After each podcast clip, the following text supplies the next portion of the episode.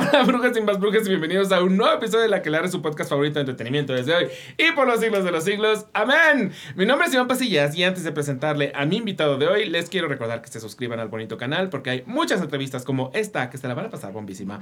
Entonces, bomba, bomba. Entonces, si, si se quieren echar un clavado en nuestra bonita canalera, van a descubrir que tenemos muchas entrevistas con teteros, pero todavía no se vayan porque tenemos esta que eh, ver y platicar. Pero se pueden ir suscribiendo. Eso absolutamente es una realidad. Y ahora sí, les voy a presentar a Bobby Mendoza, que está en todo. Porque fíjense, o sea, de que, que tu Grindr el musical, que tu Rocky Horror Picture Show, no Rocky Horror Picture Show, el show de terror de Rocky, que tu um, Sorpresas Amén, y ahorita actualmente, en este instante, en todo el mundo habla de Jamie, de la que sí queremos estar hablando todo el mundo. hablar. De la que deberíamos hablar. Pero tenemos muchas cosas de que hablar. Sí. Porque si estás en todo. Aparte siento que, que, que, no sé por qué siento que, que, un poco sí te saliste de la nada y de pronto ya estabas en todo. Eh, es que ah, siento que fue, es que fue después de la pandemia. Fue después de la pandemia, mil por ciento, sí. O sea, yo volví a la vida laboral en 2021 y ese que fue donde la pandemia me dio que empezó a, volver a la vida a normal. Vivir. Ajá. Y la neta es que ese año fue donde trabajé un montón. Porque previo a eso, o sea, a ver, sí, en 2017 hice Peter Pan. Que tenías un año. Que tenía un mes. No, tenía 17 años. 18 cumplí en un previo. Ajá. De ahí fue Vaselina en 2019 con Lemongrass en el San Rafael. O sea, la vaselina, la misma vaselina de, María Elisa y Jerry y todos ellos, pero el elenco infantil. Yo era el swing del ensamble de niños. Nunca vi ese. Ay, era muy maravilloso. Y me imagino que era maravilloso porque aparte hay dos personas en Lemongrass que yo amo. Una es Ivana y solo la amo porque se llama Ivana. Y porque es una diosa. Y porque es una, no la conozco lo suficiente, pero es como se llama Ivana, como no amarla. Eh, y dos, este chavito que ya no está en, Lemon, en Lemongrass, pero en ese entonces según yo sí estaba. Emi. Emi. Ajá. Él me parece grandioso. La verdad es que fue, fue lindo. O sea, a mí me gustaba mucho ese Vaselina, el infantil, porque al final sí eran niños. O sea, yo tenía 19 y era el más grande. No, pues sí, los Lemongrass, ¿qué edad tienen? Tenían 15, no menos, tenían como 14.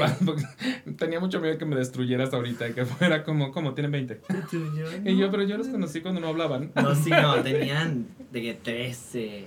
Ah, ok. O sea, el más chiquito tenía 12 años, 11 tenía. O sea, estaban aplicando una Matilda, había niños grandes y niños chicos. Y yo era el más grande en realidad, de ahí todos eran menores. O sea, de que 17 y yo me brincaban a 19 y era un elenco de niños. Entonces, realmente yo al lado de todos, pues me, era, éramos chiquitititos. Sí, sí, sí. Y lo que tenía padre es que la energía infantil funcionaba para una obra como Vaselina.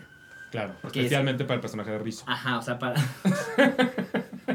Pues es que la era la versión secundaria, o sea, era la versión de Timbiriche. O sea, la, versión, porque la verdad es que no la conozco. Es en, la en esa versión Rizzo, ¿por qué es juzgada? Porque, si no me recuerdo, es... Se da un beso con alguien, no, ni me acuerdo la verdad, o sea, pero no era que estaba embarazada, ni de broma. Y era una cosa como de que o, le, dio un beso a alguien o algo así, una cosa de niños de manita sudada, de que se fue a la feria con otro en vez de irse con Kiko o lo que sea. Pero la música tiene esta del ratón. De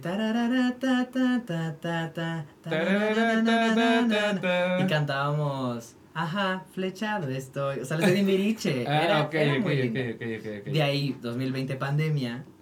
Y hasta el 2020. ¿Qué estamos hoy? ¿23? Sí, hoy, así hoy en, bueno, hoy, en mayo, no, abril, no, no sé. No, bueno, mayo, mayo 2023, mayo. 2023. mayo 2023. Entonces fue 2022, o sea, el año pasado, que fue que volví a la vida. No, no, ma no Sí, sorpresas fue ¿Sorpresas y Grinder fueron en 2022? Es que Grinder, yo, yo entré a Grinder en 2018. Tú no puedes hacer Grinder en 2018. Yo lo hice. No, era, muy legal, pero yo era un bebé. Yo estuve en el elenco con Fer Soberanes, con Pablito. Hubo una primera temporada. Sí. Hubo una segunda y ahí entré yo. Ah, ok. yo no te vi en la, yo vi la primera temporada, Ajá, Gilberto Cantón. Ahí no estaba. Ahí no estaba. Hubo una segunda, no sé cuánto tiempo después, donde entré yo y, y, era gente nueva y ahí yo hacía la par vaselina y grinder. Pero yo tenía 19 y Por eso me digo veía, que es ilegal. Me veía Ah, no, ya es un poquito legal. 15. Entonces la gente era como, ah, mis papás fueron a verla y mis papás, ¿qué? ya sabes, así ¿Por, ¿Por qué mi papá? ¿Cómo? sí, obvio.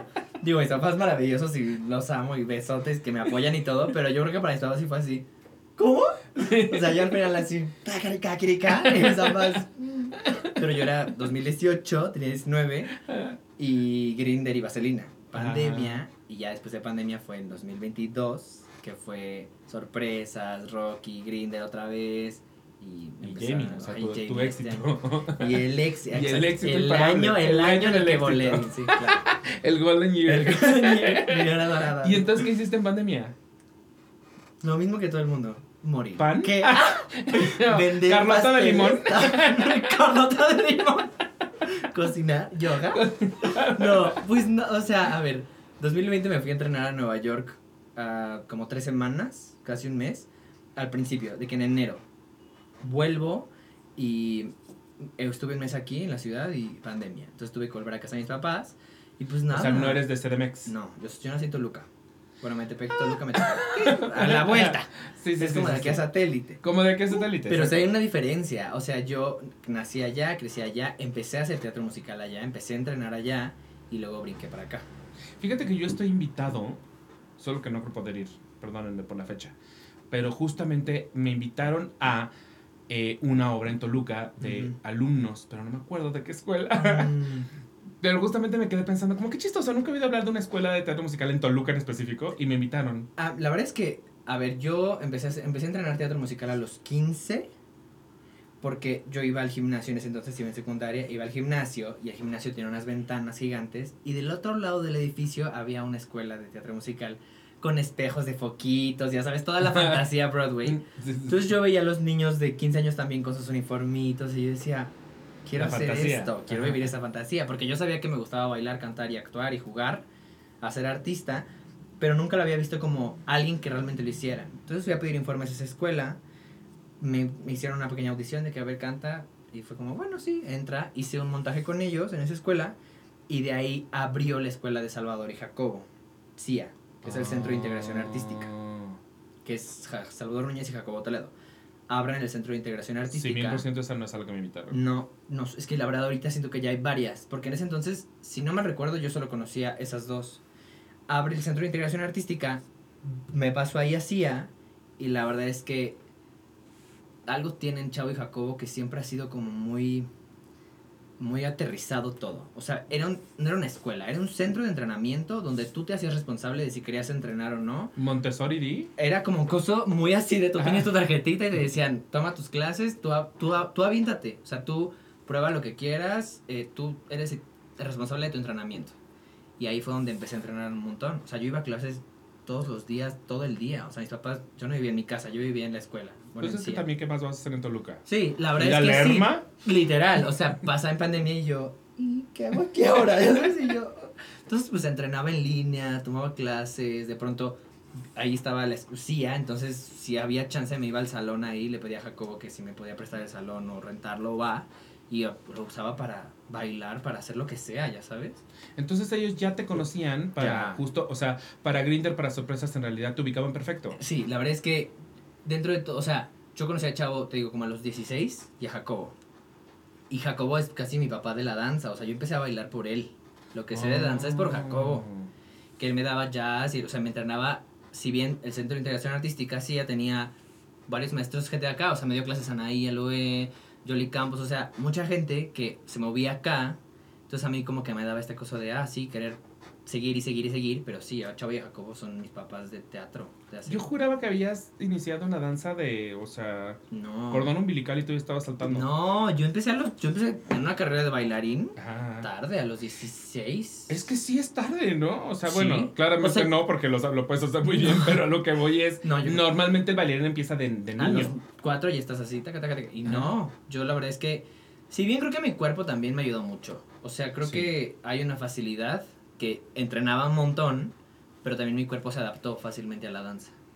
O sea, luego, luego empecé a tomar clases y fue como que empecé a entender muchas cosas, porque yo soy muy así de, lo que tengo aquí lo entiendo mucho. Entonces era de, sí, claro, yo sé cuando ya estoy girando bien y cuando estoy girando chueco, o Ah, sé cuando ok, ya tengo el ok, spot ok. y cuando no, ¿sabes? Sí, sí, sí. sí, Entonces sí, sí. empecé a bailar a los 16-ish con Jacobo y también Jacob, así varios. Pero Y fue como de las primeras cosas que te llamó la atención, o sea, como de decir, eh, me gustó un chingo, en específico el baile. Sí, sí, la verdad es que yo, te digo, me encantaba cantar y bailar y, y actuar, pero la danza siempre me, como que me atrapaba mucho. O sea, a ver, yo conocí a Lady Gaga a 2009, yo tenía 10 años, y a Britney Spears cuando sacó Circus, o sea, ya en sus últimas. ¿Conociste a Britney Spears hasta que sacó Circus? Yo conocí a Britney Spears con, con If You Seek Amy. No mames. Sí, pues ahí tenía, o sea, te yo tenía de como- los mejores años Sí, de Britney Spears. Yo la y luego investigué y dije, ay, esta es una reina, es Esto- más, es más de Circus. sí, sí. Pero yo lo que hacía era llegar a mi casa, recuerdo perfecto en mi casa, tu casa, y ponía el disco y lo bailaba completo. ¿El de Completo. Circus? Sí, lo Cuando ponía. tú dijeras I'm a slave for you, pues bueno, hay, que- Es hay bueno, mucho que Circus bailar. es bueno, Circus es bueno. Sí, Sí, punto. escúchalo, escúchalo. lo ponía y lo bailaba. Y yo sabía que algo en mi cuerpo me pedía bailar, como que decía, ay, sí, quiero, quiero. Claro, claro, Entonces claro. cuando empecé a entrenarlo en forma, dije, ah, esto es bailar Claro. algo, ¿sabes? De que Porque es muy distinto como, como el, el, el moverte por instinto Sí. y otra cosa el tener técnica. Una técnica. Y justo ya cuando empiezas a, a trabajar técnica fue como, ah, hay más que solo... ¿sabes? De Que solo shimmy, shimmy. Sí, o sea, yo improvisaba, pero cuando empiezas a bailar es como, ah, claro, hay una técnica, hay estilos, hay hip hop, hay ballet, hay jazz, hay tap. Por ejemplo, a mí el tap fue como... O sea, yo veía a Mariano Villarreal, era mi maestro, Ujú. por mucho tiempo, y él, su tap es como muy aterrizado como al piso, de que... Y yo decía, ¿cómo hace eso sus pies? O sea, Sí, sí, sí, es irreal. es y irreal. Me encanta. Y es como que digo, claro, me empecé a clavar mucho con la danza. Y a la par sí seguía cantando, seguía actuando, pero sí la danza fue como lo que me hizo así. Creo que yo la primera, primera que te vi, antes que Grinder, de hecho, fue Sorpresas. Sí. Y me pareció muy sorprendente justo que el número de ballet es un número de ballet, o sea, no es una broma. Y yo creía que la novicia voladora era meramente Sally Field y luego sales tú. Y yo dije, esta, esta es la novicia Es una voladora. novicia. También es que es eso. O sea, a ver, yo ya conocí a Chavo y a Jacobo, pero para sorpresas fue un coso de vamos a tallerear esto. Si bien nos conocemos entre nosotros, pero eso no quiere decir nada. Ni siquiera sabíamos a dónde iba a terminar la obra. Fue como, Chavo nos dijo, quiero empezar a tallerear esta, esto. Ah, porque creo que tengo a la gente correcta para hacerlo. Entonces fue como, bueno, vamos a ver, igual no, no, no teníamos nosotros, el elenco no teníamos nada asegurado de entrada. O sea, empezamos a tallerarla, me acuerdo que tuvimos una lectura en enero de 2020, antes de que me fuera a Nueva York. o sea, era una cosa de just for fun. Y fue como, vamos a ver, o sea, ni siquiera teníamos pensado que fuera a durar un año como ahorita, que ya cumplimos el año de que fue como, ¿qué? O sea, fue just for fun, hagámoslo. Y sí, también te digo, yo tenía entrenamiento de ballet, pero durante el proceso de ensayos, que fue toda la pandemia, o sea, la hora más larga. te juro, güey. Pero eso ayudó, yo creo, ¿no? Mucho. Sí, o sea, yo, por ejemplo, mi relación con varios de ahí, sí nos llevábamos, pero sorpresas fue lo que nos hizo así. Con Sí, Diego Llamazares, por ejemplo, con Llamazares me hice así por sorpresas. Claro. Porque claro. nos llevábamos- Todos, todos se fueron a conquistar a Santa María de la Ribera. Y no, no, fuimos Santa María de la Ribera. a San Rafael, todos fuimos para allá. Dijimos, vámonos. Sí, o sea, te digo, entrenaba ballet y, y tomaba ejercicios como especiales. Y y hacíamos ejercicios medio especiales o como cosas para... Porque dijimos, en cualquier momento van a llegar las puntas y Ajá, y luego. Y, luego. Y yo, mis pies van a decir, oye hermano, no estaba listo para esto. Sí, pero, pero pues lindo, digo, el entrenamiento al final.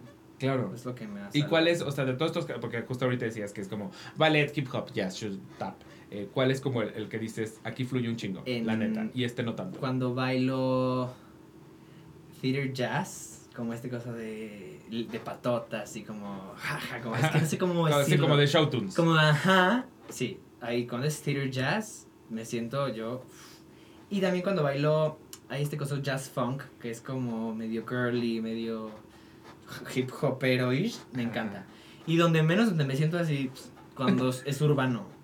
Ajá, ¿Qué? ¿o sea, eres el contrario de Diego Meléndez? Sí, total, no, Diego Méndez es este que, "Ca, ca, ca", y así, ya sabes.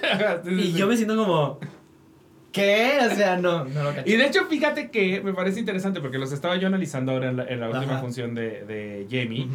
Siento que como bailarines son a los, a los que te vas primero, porque Ajá. jalan mucho la vista, pero bailan sumamente distinto. Es, es notorio que vienen de lugares muy diferentes. Totalmente. Sí, es, es, hay como un flowcito diferente Sí. que, que, por ejemplo, con Diego es eso. Diego tiene el flow cañón. O sea, Sí, para sí, hacer sí, cosas y es como, y yo eso no lo, lo, he- lo he hecho, pero siento que no, nada de lo mío. Y yo en theater jazz es otra cosa. Es como, no sé, es Ajá, diferente. Y el pero- tap sí, pero yo nunca te he visto tapear. ¿o tú Sí, te he visto tapear? pues en no. sorpresas tapeábamos poquito. Poquito, pero como que lo hacen en grupo, ¿no? Pero sí, sí me gusta mucho. Y sí, la verdad es que sí, sí. O sea, no me considero un máster en tap, pero sí. O sea, no, no me vas a hacer 42nd Street próximamente. o sea, sí, ¿eh? ¿No? ¿Sí? Sí. Yo creo que sí. Yo creo que sí. Sí, yo creo que sí. Ahora, tus papás entonces se impactaron cuando, cuando te vieron haciendo Grinder, pero tú qué pensaste cuando, cuando te Mis- ofrecieron Grinder? Yo fui a la audición, no creo perfecto que fui a la audición y me dieron callback para el personaje que yo decía, yo ya, para ese entonces yo ya había visto la primera versión. Entonces yo ya sabía sabías por a lo que iba. Yo dije, Ajá. claro que no voy para el gym, claro que no voy para ninguno de ellos, o sea, voy para ese, ese de ¿Cómo, Entonces, ¿Cómo se llama ese? Es Busco el, novio. el busco novio, ajá. Sí, sí, sí. sí. preciosa. Entonces, me acuerdo que yo ya sabía lo que iba, fui a la audición y ahí estábamos varios y fue como todos íbamos vestidos con nuestros así monísimos. Ajá. Y ya me acuerdo que me, me pidieron cantar algo de la obra. Creo que canté, no me acuerdo, o sea, no fue la canción, canté la parte de la fiesta y la escena, un monologuito que tenían. Y fue como, bueno, me habla ya el productor después y me dice, oye, pues la neta es que sí, te quedaste y nos gustó tu trabajo y bla. Y a mí me emocionó mucho. O sea, yo confiaba plenamente, me, encan- me- a ver, me encanta jotear. Me encantaba la jotería, pues. A ver, O sea, a ver, vamos a o sea, empezar. Me encanta la jotería, pues. Yo estaba muy feliz porque para mí era jotear y divertirme y tal. Sí, sí, sí, sí, sí. Pero además sabía que era un show que estaba muy bien cuidado, ¿sabes? O sea, creo que Salvador y Jacobo procuraron que se mantuviera en un lugar de siempre comedia, siempre un show medio cabaret, pero que la gente se la va a pasar bomba y ya está. Sí, no sí, pretende sí, nada. Entonces para mí fue muy... Me sentí como muy apapachado por ellos porque sabía cómo trabajaban Salvador y Jacobo. Y además la obra me divertía mucho. Y conocí a Tania, conocí a Jules, cono- o sea, conocí a mucha gente que decía, wow, o sea, Tania era mi maestra y luego la conocí, empezamos a trabajar juntos. Claro. Entonces a mí me emocionó mucho. Pasa que yo fluía y si un chavo me decía, a ver, aquí juega esto, haz esto, yo lo hacía. Pero cuando el, el estreno, mis papás van, y yo me acuerdo que pensé, dije, ¿qué van a pensar? Sí, sí. O sea, bailar el culo tragón Ajá, exacto. Hay una canción llamada Culo Dragón. para que la vayan. Estamos en temporada todos los jueves en el Teatro de la República. Pero el culo dragón, y mis papás, "Mm, no sé qué. Y yo de 19 años ahí, o sea, ¿te imaginas? Es que, fíjense, para los que no ubican Grinder musical, porque yo entiendo, o sea, entiendo que, que, que si oyes Grinder musical, lo primero que piensas es ¿qué? Guácala. O en- entre Wakala y ¿qué? ¿Cómo? Y no se pronuncia Grinder, no, este es Grinder, este es importante. Sí. Pero específicamente el papel de Busco Novio es, es bonito porque pues es la persona que claramente está usando Grinder para lo que nadie en la pinche vida usa Grinder, que es Claro. como voy a encontrar el amor. y pues obviamente se va eh, topando con la terrible realidad que es como esta red social no es para esto y acaba teniendo un breakdown. Eh, Es, yo creo que es de mis personajes favoritos porque ya para el final es una locura a, Sí, a dónde no. se llevan al personaje. o sea. Y ha, ev- y ha evolucionado un montón. O sea, yo me acuerdo del 2018 cuando la hacía. Ahorita es otra, otro personaje que, sea, que le he jugado un montón. Sí. O sea, siempre tienes un momento del faba, porque yo me acuerdo desde el principio que tienes Sí, un momento del faba. siempre, siempre ha existido, pero ahora ya es cada vez se vuelve como te digo, como que es más preciso en muchas cosas. De este momento va a ser el momento Elfaba. Y luego el momento al final donde ya es loca. Y ya Ya. sabes, como que Es que de verdad para, para el final ya es loca, o es sea, loca, ya, se ya bota, la perdimos, ya, ajá, sí. "Ay, Se nos fue. Sí, no, o sea, a ver, el personaje me divierte mucho. La gente me dice como, ¿eres, es como tú? Y yo, quiero decir que no. O ¿Ubicas sea, culo dragón? yo, como que no, cero, cero soy así, pero sí hay cosas que, pues, te digo, o sea, me encanta jugar con ese personaje porque Claro. me reto un montón, porque es comedia y yo nunca me consideré como comediante, como que fuera, Neta, yo te lo juro. que eras como así el, chi- el chistoso del salón, ya sabes. No, o sea, sí tenía como esta chispita, pero cero fui el chistoso del salón nunca. Entonces, es lo mismo con sorpresas. Fue, para mí, era como comedia. Entrarle al ¿Sabes? ajá. No siento que sea como algo nato en mí, como mis compañeros de sorpresas que la comedia se les daba de... Pero estoy muy impactado con lo que me estás diciendo, Sí. porque ahorita me estoy acordando de... de Jamie, obviamente, por alguna extraña razón no decidiste dar el, el primer estreno, creo que estabas de viaje o algo. Sí, no estaba en la Ciudad de No México. estabas en la Ciudad de México, entonces nos tocó ver a Carlos Iriarte en ese medio track. Es que sí, eso lo dividieron. No. Hubo ahí un juego de... A- Ana y, y- y Sí, sí, Carlos sí, se Carlitos. dividieron el, el track. Eh, entonces, como que yo creí saber de qué iba ese, ese personaje Sí, no. hasta que te veo a ti y descubro que en realidad tú te lo llevas como hacia lo ñoño. Sí, es el ñoño Y de la again, escuela. le juegas muchísimo a la comedia. Entonces, para mí, al contrario, como que yo pensaría que es uno de los fuertes que ya sabes en el, que, que te puedes recargar ahí. No, la verdad es que siento que también Sorpresas y Grinder me dio eso. Como decir, ah, sí, creo que lo entendí. Más bien como que lo ente- entendí mejor cómo funciona. Yo no entendía cómo funcionaba. Entonces, Grinder me reta, me reta mucho y me retaba en ese entonces porque era comedia y era un personaje que, si bien tiene es comedia todo el tiempo, o sea, todo lo que Sí, tiene sí, que hacer sí, desde el principio del cine es, es hacer reír a la gente, ¿no? Y al final es como, entonces digo, me retaban vocalmente, me retaban un montón, era como, veamos, o sea, juguémosle, pero al final me divierte mucho. O sea, es, yo cada, cada jueves algo, me encanta, me encanta la función ahí. ¿Los ha roto Tania? ¿Roto? Roto, o sea, de que de plano hecho, hecho- sacado de personaje, o sea, de hacer reír. Es que Tani es una locura. Tania es una locura. A- o sea, a es, mí es no. un tornado. Es una, es una bestia. O sea, yo la amo. Es, es brutal porque la vieras antes de entrar, y siempre ella lo dice en todas las entrevistas. Es como, es el personaje más difícil que he hecho. Y yo, ¿qué? Porque la ves antes de entrar a escena y estamos así, de la mano así. Y ella así. Y yo, y entra y vámonos. ¡Hala! Y ya, y sí, o sea, a mí me ha pasado que de pronto saco unas cosas, en ensayos me pasa un montón, que se le ocurren cosas que digo, ¿qué? ¿Qué? Loca. Es que yo digo que yo moriría de risa estando con ella, porque la cosa con, con el personaje de Tania es que tiene toda la oportunidad de jugar a hacer lo que sea, Lo porque que rompe sea. la cuarta pared, porque está en cabaret, Sí, entonces ella sí. puede improvisar, puede inventar, puede reírse del público, con el público puede hacer lo que quiera. Entonces siento que ella lo utiliza. Y vienes que la verdad... Y a los personajes que ustedes sí están en personaje, le- hace con ellos lo que quiere también. Entonces por eso digo, creo que debe ser fácil de pronto romperte. Obvio. Que dentro de todo, la- como Tania realmente no improvisa, o sea, improvisa cositas, pero el libreto está escrito así, todo lo que dice está Sí, sí, así. sí, Ves sí. el libreto y dices tú, ay. Ay, Todo, entonces parece que todo. lo dice así No. de que güey se le ocurrió ahorita. No, es así de prum. O sea, está y ella es, pues, es así. Entonces lo lee así como va. Entonces pasa que en escena, cuando suele sacar algo que se le ocurrió, es como. "Mm", pero casi no pasa porque justo es algo que, te digo, en ensayos es donde juega y ahí sí nos hace reír de ¿qué? ¿Qué? pero me encanta. Y en Jamie, te digo, o sea, sí, volviendo al tema de la comedia, esto, sí, no sé, como que lo, empezamos a tallerear lo- a- la obra y el texto y los personajes y fue como hay que construir algo y em- empecé en otra cosa y fue como, bueno, llevémoslo por allá y luego salió el peinadito del gallito este que Ajá. me hago. Que Que fue me- como Es que no sé si, si estás muy chiquito para, para ubicar la referencia, pero no salió de The Little Rascals. alfalfa. Alfalfa, No ok. salió, pero Ok, todo el ok, mundo me ok. lo dice. Te juro que todo Ah, el ok. mundo dice como, Dije, ok. no. No. Porque yo lo vi y dije Little Rascals, pero luego pensé y dije. Bobby no tiene edad para saber No, qué es no. Little Rascals. No la he visto. No la, o sea, lo conozco, pero sí la gente es como de alfalfa. Y yo, sí, sí sé quién es el personaje y la canción, sí, o sea, Sí, sí. sí, sí, sí. Y sí. nació ahí, fue como, bueno, pues juguemos a ver qué pasa. Y A mí me gustó mucho de Jamie que el ensamble todos tienen una muy clara personalidad. Es que ha sido, la neta, el proceso de, de actoral que hicimos estuvo bien padre. Y que la neta, se- agradecí muchísimo. Como que nos dieran este espacio de neta crear algo. Claro. Porque se ve, o sea, el ensamble ves y dices tú, ah, él es y tal, y él es tal, y su personalidad es así, y no Sí, ve sí, como sí. bailarines, bailen.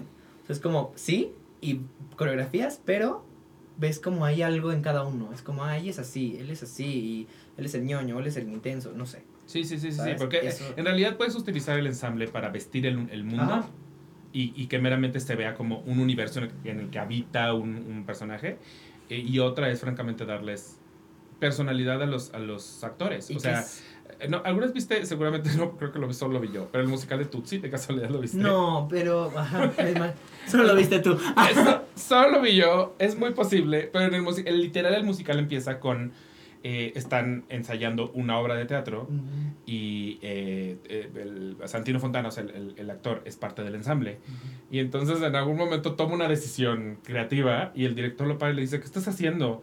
Y él como, pues es que mi personaje viene de su, no me acuerdo que le dice algo así como, viene de su divorcio y por lo tanto reacciona así. Y él, ¿de dónde sacaste que viene de su divorcio? Y él como, pues me tuve que inventar una historia para mi Claro. personaje porque no venía en el guion, pero pues yo, mi personaje merece su, su verdad. Sí. Y lo acaban corriendo de la obra por, dar, por darle verdad a su personaje. Ahí así, literal así empieza la obra, así es el, es el opening es el- encanta. con el que empieza. Y lo chistoso es que justo en Jamie en realidad creo que sí tienen su verdad todos. Todos, o sea, nos Entonces creamos... estaría orgullosa. Tú te estarías, sí, me encanta esto, porque de verdad verdad, o sea, creamos los personajes y te juro que hay. Yo con él del salón sí me llevo, y con él no, y con ella pasó esto, y con. Entonces es como. es, es muy divertido, como que te da más de dónde sacar. O sea, por ejemplo, ¿tú, cuál, tú cuál, cuál es la, la, el backstory que, que te Misa? Misajid. Aparte, el- en el libreto lo único que dice es un chico musulmán. Y yo, bueno, ya está. Entonces, creamos este coso que es un niño medio que es. Es como goofy, es como que es despistado, de pronto piensa en voz alta y no sabe que lo están escuchando porque está acostumbrado a que no lo pelen. Entonces es como todo así como que el peinadito viene de que en la mañana se levantó, se pasó el cepillo y dijo, ya estoy. Y se olvidó aquí, ya sabes. Sí, sí, sí, sí, sí. Entonces tiene, se lleva con el personaje de Diego Meléndez, que es Dean. Creamos que eran amigos desde chiquitos y luego crecieron y él se vi- volvió un ojete y Sayid dijo como, oye, a mí eso no me a gusta no tanto. me gusta ser grosero. Entonces se lleva con otro del salón, o sea, es goofy, es un niño así como... Y Pero- es, eso que acabas de decir de que de pronto como que piensa en voz alta, pues, la- o sea, creo que la mayor risa de la última escena Es- en realidad se la lleva tu personaje. Es, es el... Es Sí, el- es chiste que es así de... Que es ese momento ¿Qué es decir- eso de por qué lo dije en voz alta? Sí, sí, Ajá. ay, perdón, ¿ya sabes? Eso.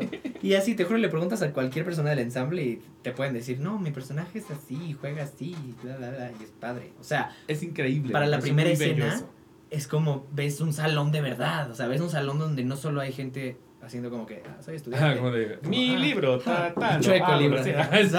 O sea, es como, no, ves, ves neta chavos, niños de secundaria, prepa jugando, haciendo, ¿sabes? Sí, sí, sí, sí, sí, sí. Entonces como, Y que eso además se transporte a el canto y el baile. O sea, que cuando yo te vea bailar, es como, es el mismo personaje que vi Pero- agarrando su libro. O sea, no es meramente un bailarín que en este momento ya se convirtió en ta, ta, y lo, ta, que, lo ta. que me gusta de Jamie justo, que Hugo, pf, me vuela la cabeza lo que hace, su trabajo me parece, Hugo Curcumelis, coreógrafo de, de Todo el mundo habla de Jamie. Ajá. Hugo Curcomelis, o sea, nos decía, eh, en esta, esta coreo, tipo el primer número, es la fantasía de Jamie, es, la, es el sueño de Jamie. Sí, sí, no está Entonces, pasando. No está pasando, entonces todos jugamos a qué pasaría en el sueño de Jamie. Si Jamie no se imagina. Ajá, si Jamie nos imaginaría, imaginaría a la Miss Hedge caminando en una pasarela de que, ya sabes, es como... Ajá. Y lo mismo, en el número de la maestra es como, es la extensión de Dean, del personaje, todos vamos contra Jamie. Entonces, esa actitud del, del número, todos estamos así. Sí, o sea, sí, sí, Joaquín y Nelson siempre es así de... Porque los vemos de una manera de, tienen que te voy a matar. O sea, y así con todos. O sea, el número, la canción de Pretty es como la extensión de Pretty. Entonces, todos somos... Es diferente. Pero, por ejemplo, en el número justamente antes de entrar a- al, al baile, ya cuando están todos arregladitos que se sienten James Bond, ahí es donde son ustedes. Donde son los estudiantes, donde sí está pasando. Ajá. Y donde se ve la personalidad de todos. Donde se ve la personalidad. ¿Sabes? Entonces, O sea, es muy mí- bello. A mí me encanta. Ese número, lo, el prom me encanta. Sí, o sea, sí, sí. vivo mi fantasía de prom y todos así con estos, ya sabes, es muy, hermoso. Sí, sí, sí. Y a mí me gustó, de hecho, mucho que eso, eso se lleva a todos lados de la, de la obra. A mí me sorprende mucho a Regina Boche escucharla no cantando en Regina Boche. Porque uno va preparado a esta perra, va a cantar lo que sea y, ¡ah! Y de pronto fue como, ah, Tiene un personaje muy diferente además. y lo va a cantar en personaje. que- Y no se va a lucir y no va, o sea, es como, ya saben lo que hago, ahora es, este, Déjeme este- jugar a esto. Ah, exacto, déjame jugar a esto. Y se va por otro lado. Me encantó, o sea, fue como... Y lo hace, y no, y las risas que saca es así de... la- es- las risas que saca son gloriosas. Su personaje en, en ensayos era así de... Esta mujer, ya. Desde que Ya, sacaba unos que chistes, yo, oye, hermana, tu obra, te voy a escribir una obra. O sea, loca, la amo. Sí. Ahora, dime una cosa, todas estas transiciones que hacen coreográficas, ¿cómo se las plantearon ustedes? O sea, ¿cómo forman parte del mundo de Jamie? Pasa que ahí es como que no somos personajes. Para las transiciones son, justo como nos dijo, quiero que sean neutros, quiero que sean como algo y escena. ¿Sabes? Como quiero que sí se vea movimiento de a lo mejor estudiantes, pero que sean no robots, pero sí que sea como, claro, coreografía, no sé Sí. qué, y ya termina y es el efecto que da. Termina la transición y es como, ah, ah, Sí, paraditos y salen. ¿Sabes? Pero sería, exacto, sería muy diferente a que entráramos cada quien, que los que tenemos un caminado diferente, sería como, ay, ¿por qué el estudiante está metiendo el, el rack para el, Claro, ya claro, sabes? claro, es claro. como, Y al contrario, de hecho tiene mucho sentido que, que como que lo hagan todo muy similar, o sea, que parezcan un poquito... como, sí, como, como si fueran muñequitos de papel cortado, sí, estos sí, que sí. están como todos cortados. kakiri, kakiri, lo muevo y me voy, ya sabes, Sí, o sea, sí, sí, sí, sí, sí, sí, siento que le da como, la transición sucede Y es como, ah, bueno, pero no me da más historia, solo es una transición. Claro, pero a la vez me imagino que tiene cierta complejidad. Pues porque es que uno, están moviendo escenografía Y son. y dos, técnicamente cuentas. tienen que estar eh, moviéndose al mismo. O sea, para que esas transiciones funcionen desde público, se tiene que ver como levantar una pata al mismo tiempo. ¿eh? ¿Sabes? Es que que- una la levanta aquí y otra acá, ya Son como minicorios, o sea, es así de, ahora vamos a montar. Y 5, 6, 7, entonces es al 4 es esto y al 5 la pierna, y, o sea, todo está así para que justo se vea como cuadrado y que se vea como...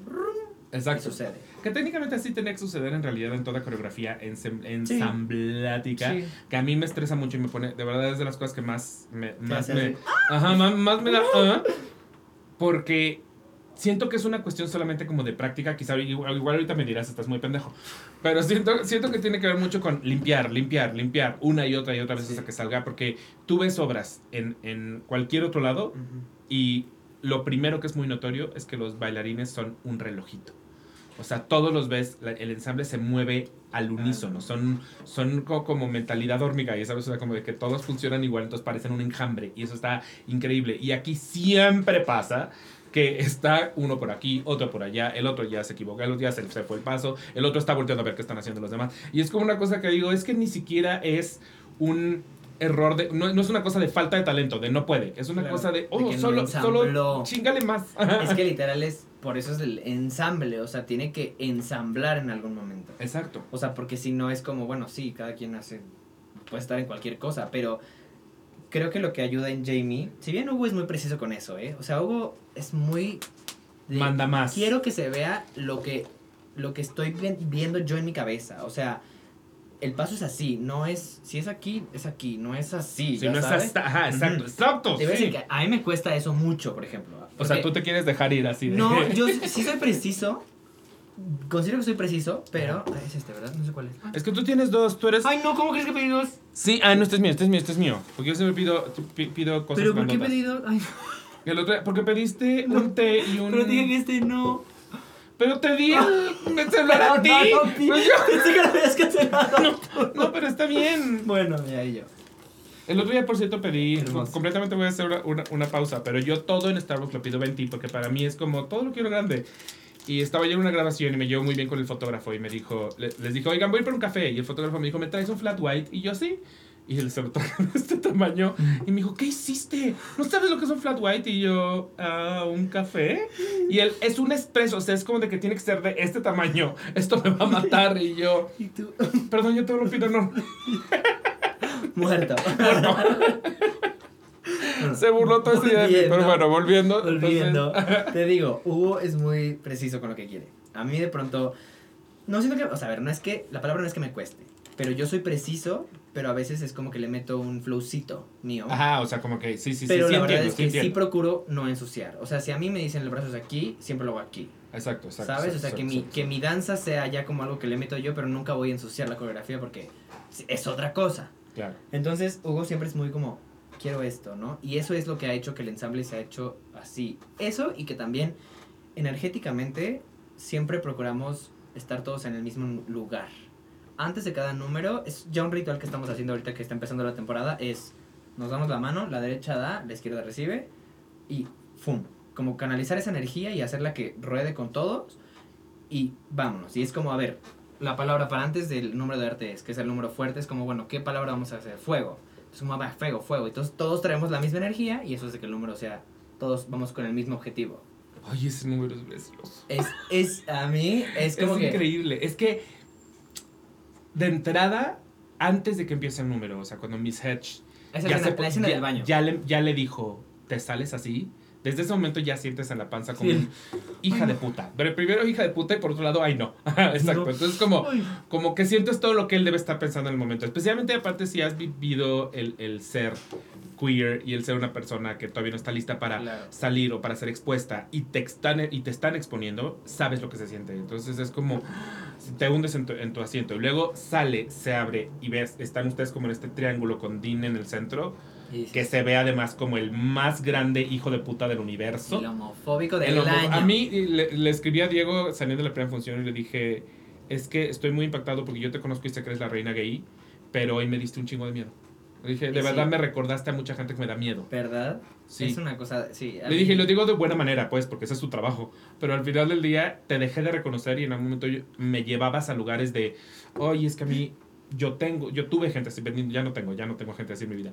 Pero, Pero, sí la sí tuve. te recuerda cosas. Sí la tuve. Y, y, y a mí me remonta mucho a eso, o sea, durante el proceso, que si quieres ahorita platicamos de eso, que ha sido, es muy hermoso poder formar parte de un proyecto que me representa Claro. y que me, que me mueve muchas fibras, o sea, es irreal como el texto solito, por eso me encanta poder ser parte de esta obra nueva, que es un mensaje nuevo, es un mensaje fresco, es, eh, es una obra que dices tú, ah, tiene otro chip, es, Totalmente. es diferente, o sea... Totalmente. ¿Sabes? Es como.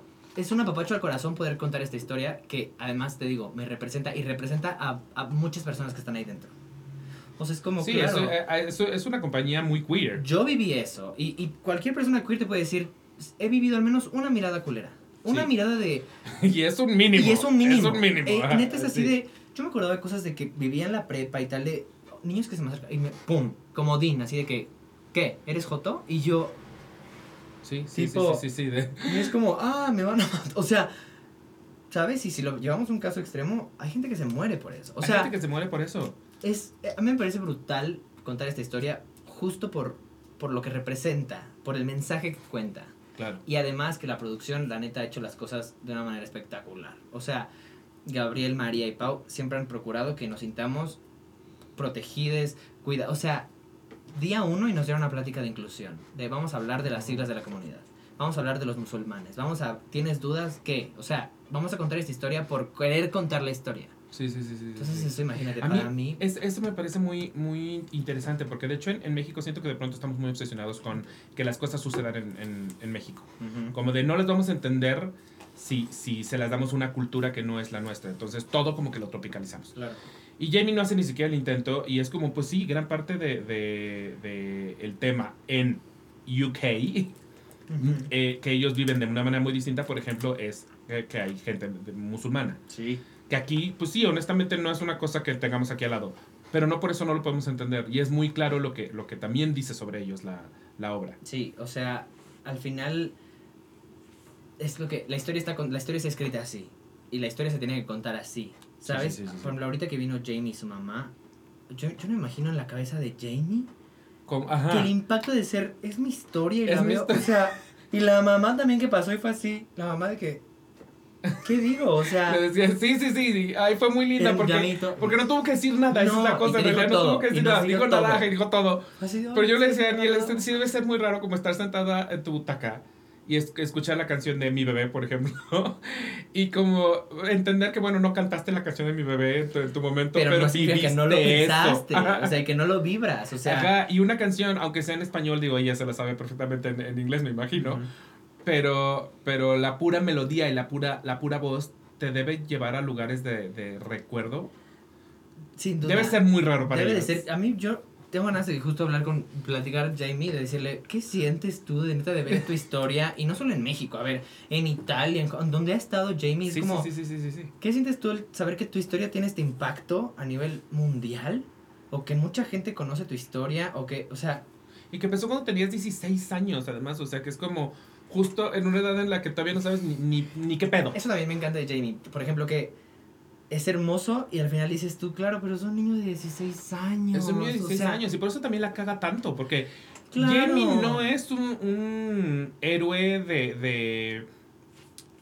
a la Capitán América, ya sabes, o sea, como el, el que se, se sabe que todo lo hace bien. Eh, No. a, a mí, de hecho, me parece que la que de pronto es más heroica en ese sentido es Pretty, Es Pretty. no tanto él. Ujú. Eh, porque sí, cuando Ja- Jamie de pronto tiene ideas muy... O sea, cuando, cuando le dicen como, es que eh, la, la graduación no es solo para ti, eh, eh, tiene muchísimo sentido. Es como, claro, en realidad estás tratando de hacer de un momento comunal algo que es meramente tuyo. Eh, entonces como que tiene esas cositas que solamente se entienden con la, con Y la que madurez. parte de, ajá, de que dices, pero tiene 16 años. Tiene 16, claro que quiere O sea, hacer esto, pero... Cuando hacíamos el trabajo en ensayos, hacíamos el trabajo de mesa y hablábamos a las escenas, les hicimos y las deshicimos de una manera, o sea, me encantó eso, que era de esta escena, la, la escena en la que, del papá y él, por ejemplo, que es una escena fuerte, donde el papá Sí. le dice, me das asco, es como... Entonces, tallerear ese tipo de cosas o, o entender un poco es como... Claro, porque Jamie puede estar pensando esto, o porque la, la, la, y al final vuelves a... sí, pero tienen 16 años. O sea, Sí. yo me acuerdo en el libreto cuando, cuando nos lo dieron al principio dice una cosa de mm, eh, que nos emociona, que podamos contar esta historia, que habla del respeto y del amor y tal.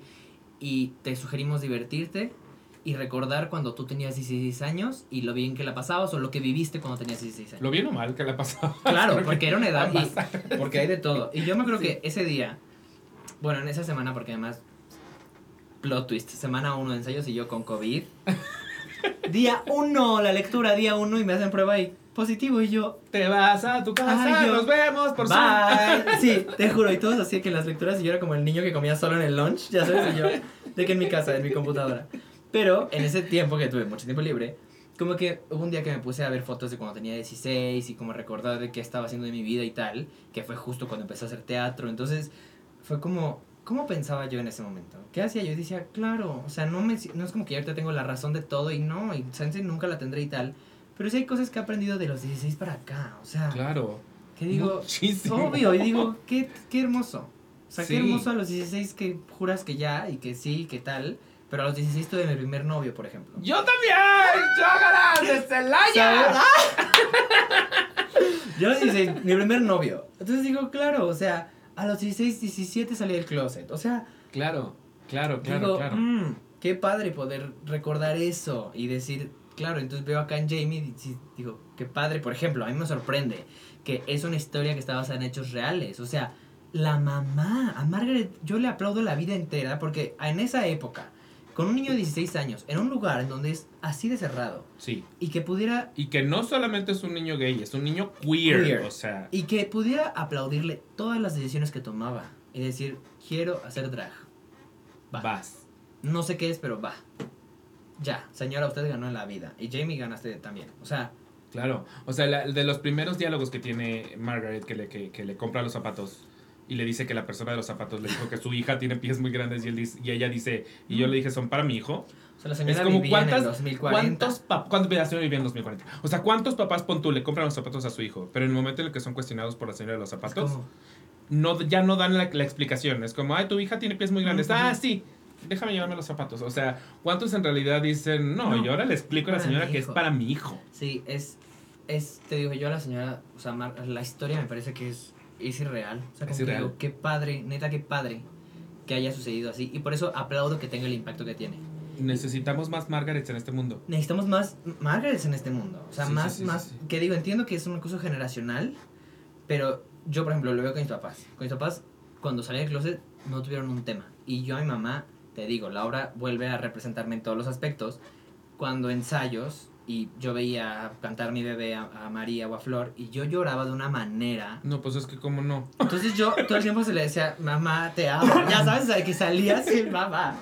Te juro. O sea, tengo, tengo videos de cuando en- ya en el escenario y todos llorábamos. O sea, era No cosa hay de- manera de no llorar. No, Ser claro ese que no. te ves. Entonces, Truye. ya a mí es- la historia me mueve un montón. O sea, eh, yo también tuve una amiga que era como mi pretty, a la que Ah. yo con ella salí del closet y con ella me acuerdo que drama total, yo llorando en la noche, que es que ya no quiero mentirles a mis papás y no sé, y mi amiga era como, diles, ya, ya sabes, era como Sí, sí, sí. un ángel para mí. Sí, sí, sí. Y entonces es como que digo, claro, o sea, el día de la función de, de, de- este, del estreno le escribí a mi mamá, que fueron, le dije, oye, te quiero dedicar a esta función porque has estado ahí para mí siempre, con las decisiones que tomo y no, y, y te amo profundamente y, y te agradeceré siempre.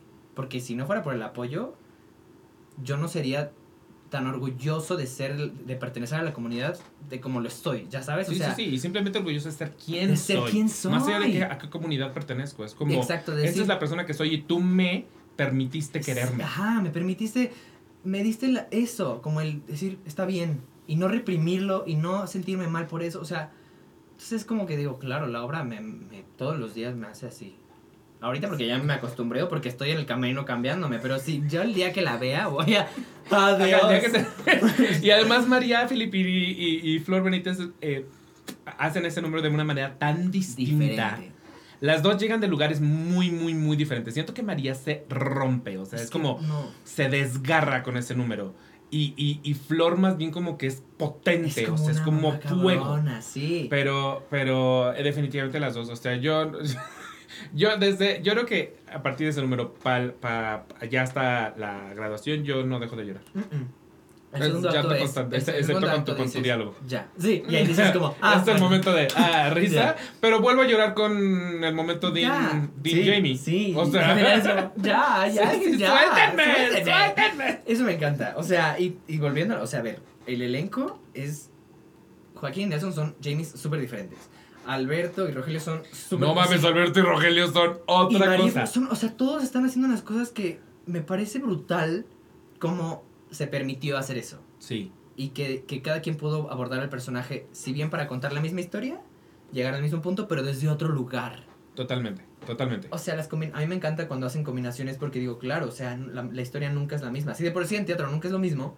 Claro. Con un elenco así, donde las mamás son diferentes, los James son diferentes. O sea, es como, wow. Y que se les permite buscar de- en, en lugares diferentes. Porque si tú te vas a musicales de, de franquicia, que amamos los musicales de franquicia, están muy bien hechos. Sí, pero es Pero la realidad es que tienen una pauta y el actor no se puede salir de ahí. O sea, no, es, no puedes proponer un garigoleo, no puedes proponer un movimiento de la mano que no esté. O Claro. sea, todo está en la Biblia y lo tienes que seguir igualito. Entonces, Claro. en las obras como esta, que se salen de franquicia y que es como tienen su director, tienen su coreógrafo. Así de esas, eh, y eso me parece una cosa muy, valiosa. muy valiosa. No, y como artista es muy, lo agradeces mucho. Exacto. O sea, es como, claro, te permite buscarle, te permite encontrar cosas, jugar más, ver, o sea, me encanta. Ha sido brutal. Siento, siento que has tenido además una, una línea de, de, eh, musicales relacionados con el cómo percibimos la sexualidad. Porque en realidad, eh, o sea, creo que todo lo tuyo, excepto sorpresas. Pero, pero Rocky, Grinder y, y Jamie hablan en tres lugares muy distintos Pero del... del dónde estamos parados un poco como, como, como sociedad. O sea, Rocky lo empezó un poquito.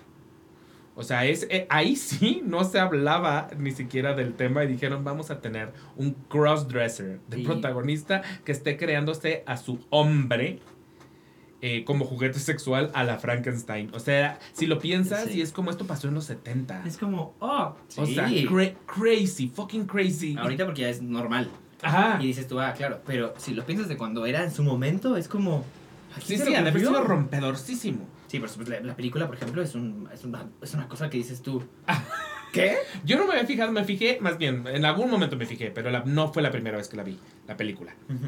Que cuando de- despierta Rocky y que van como pintándose los colores de- del, eh, como el ataúdcito en el que está metido, se pinta la bandera gay. Yo, por ejemplo, nunca me había fijado en ese detalle, pero es como eh, exponer la bandera gay en una película con ese elenco en, en los 70 un hombre era vestido, como o sea, un hombre dragueado y no un solo hombre como- dragueado que se volvió icónico, además. O sea, este personaje es un personaje importante en la historia. Sí, no, muy. Y, eh, y hablar de, de como el despertar sexual y de la liberación y de... o sea, ajá, ajá. para mí el proceso en Rocky de la obra fue liberar.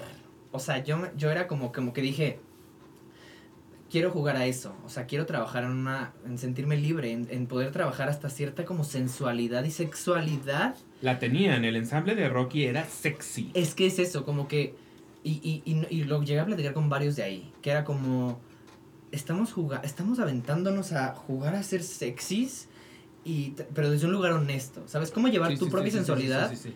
A el trabajo, no solo a la vida, sino a la vida, y si no la tienes en la vida, a la vida y al trabajo, Sí, sí, sí, ¿sabes? sí, o sea, sí. para nosotros era como, si bien el vestuario te daba un montón, porque yo ya, a ver, no me, yo ya traía así, Sí, sí, sí, que todo en su lugar y la ya. Era muy fácil de ser como, ya sabes, Mm. pero igual está cañón. Porque sí, sí, está cañón. Y ahí que los personajes eran, Rafa era, pues propongan cosas, jueguen. Pues sí, a ver qué sale. Y son, pu- pueden ser personas rarísimas. O sea, yo creo que era, mi construcción era una cosa de loca, o sea, de que ya sí, de, de se reía de todo. Y luego veía a mis compañeros y eran otra cosa.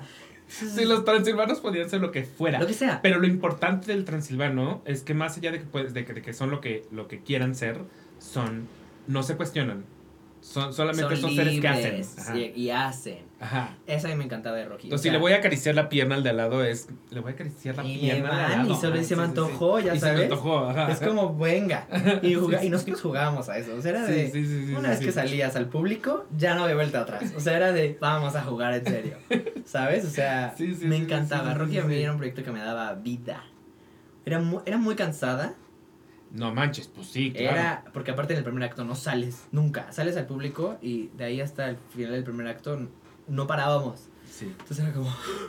Pero era muy padre. O sea, yo no sé dónde sacábamos energía para cantar y seguir bailando. Y además, la neta, el elenco era bien chido. O sea, nos llevábamos así. Estaba bien padre. Y siento que además recibir esa energía del público también el es, un poquito un. Powerade. Sí, te, te daba como... ah, Toda- exacto, porque están, es un público muy vivo, muy despierto, muy gritón. y que tiene que estar ahí. Si no está, la hora de ahí. pronto se vuelve como... mm. Pero cuando el público estaba activo y gritaba y se metían, era como... Gracias. Sí, las Gracias funciones por que yo fui, compartir. la gente estaba muy, muy ahí. Cuando la gente se iba disfrazada y tal, a mí me La gente fascina. disfrazada. Yo decía, Amo a la gente temática. Sí, Amo a la gente sí, temática. Porque yo soy de esa persona, además. Yo O sea, también soy esa persona. Sí. O sea, te juro, a mí la oportunidad me, que me, me dicen disfrázate, sí, de que. Sí, por supuesto. O sea, cuando sea. la gente se empezó a burlar de, la- de los que se fueron a, a la película de Super Mario disfrazados de la, de la familia Mario, que era como, ¿por qué se están burlando de gente increíble? Digo, O hermana, sea, diviértanse. Esa es la mejor gente. Se Sí. fueron, o sea, se fueron disfrazados de Mario, la película de Mario. Que hay que criticarle Sí, a es esto. como- Es como quiero ser su amigo. Déjalo, ya sabes, sí. Yo, Halloween, por ejemplo, a mí, siempre, tres disfraces por año. O sea, no es normal como que digo, ya, lo empiezo a planear desde mayo. O sea, ya voy a empezar mañana. O sea, me encanta. Entonces veía a la gente disfrazada en, en Rocky y decía, qué padre, gracias. Se agradece, pues. Eso aquí están así como, no, hermana, grita. Que, aviéntate. En el estreno de Desde Cero me pasó que se acercó una chica conmigo y me dijo como, hola, ¿te acuerdas de mí? Y yo como, hola, sí, pero no. Y me dijo, es que te saludé en Rocky, pero iba yo vestida de Colombia. Y yo, ¡oh! Sí sé quién eres. Pero por supuesto que en, ya, ya en, En persona real. Ajá, exacto, en desde cero en persona real. Y, y es como, claro, yo te conocí en absoluta temática, o sea, en que Colombia. no, a mí me sorprendió cuando nos invitaron a ver eh, el grupo de Transilvanos México a ver la, el autocinema, la película, y que la gente estaba comprometida. Chica. Dije, ya. No, y me, a mí Otro me- nivel de comprometido en el autocinema. Te juro, Coyote. Yo dije, sí. Otro nivel de comprometida. yo, yo dije, qué fuerte. O sea, con más razón, nosotros tenemos que, que seguir dándole los lo que. Porque hay un público que está comprometido, hermanos. O sea, y que ama este pedo. O sea, que para con ellos más es razón, ya sabes. su momento. Yo fui a, a, a una función, me acuerdo perfecto, de, del autocinema Coyote de Rocky, con Jerry Velázquez saliendo de Ani. Pasé por él, a Ani, él, él trabajaba en Ani. eh, se subió a mi coche, como estaba al lado del autocinema, al lado del, del Teatro Insurgentes. No sé si sigue ahí, por cierto. No, Hace igual mucho que no voy a fuimos a otro en Polanco. Ajá, yo, eh, el que más ubico es el de Polanco. Pero en ese entonces también había uno en Insurgentes, Ajá. al ladito del Teatro Insurgentes.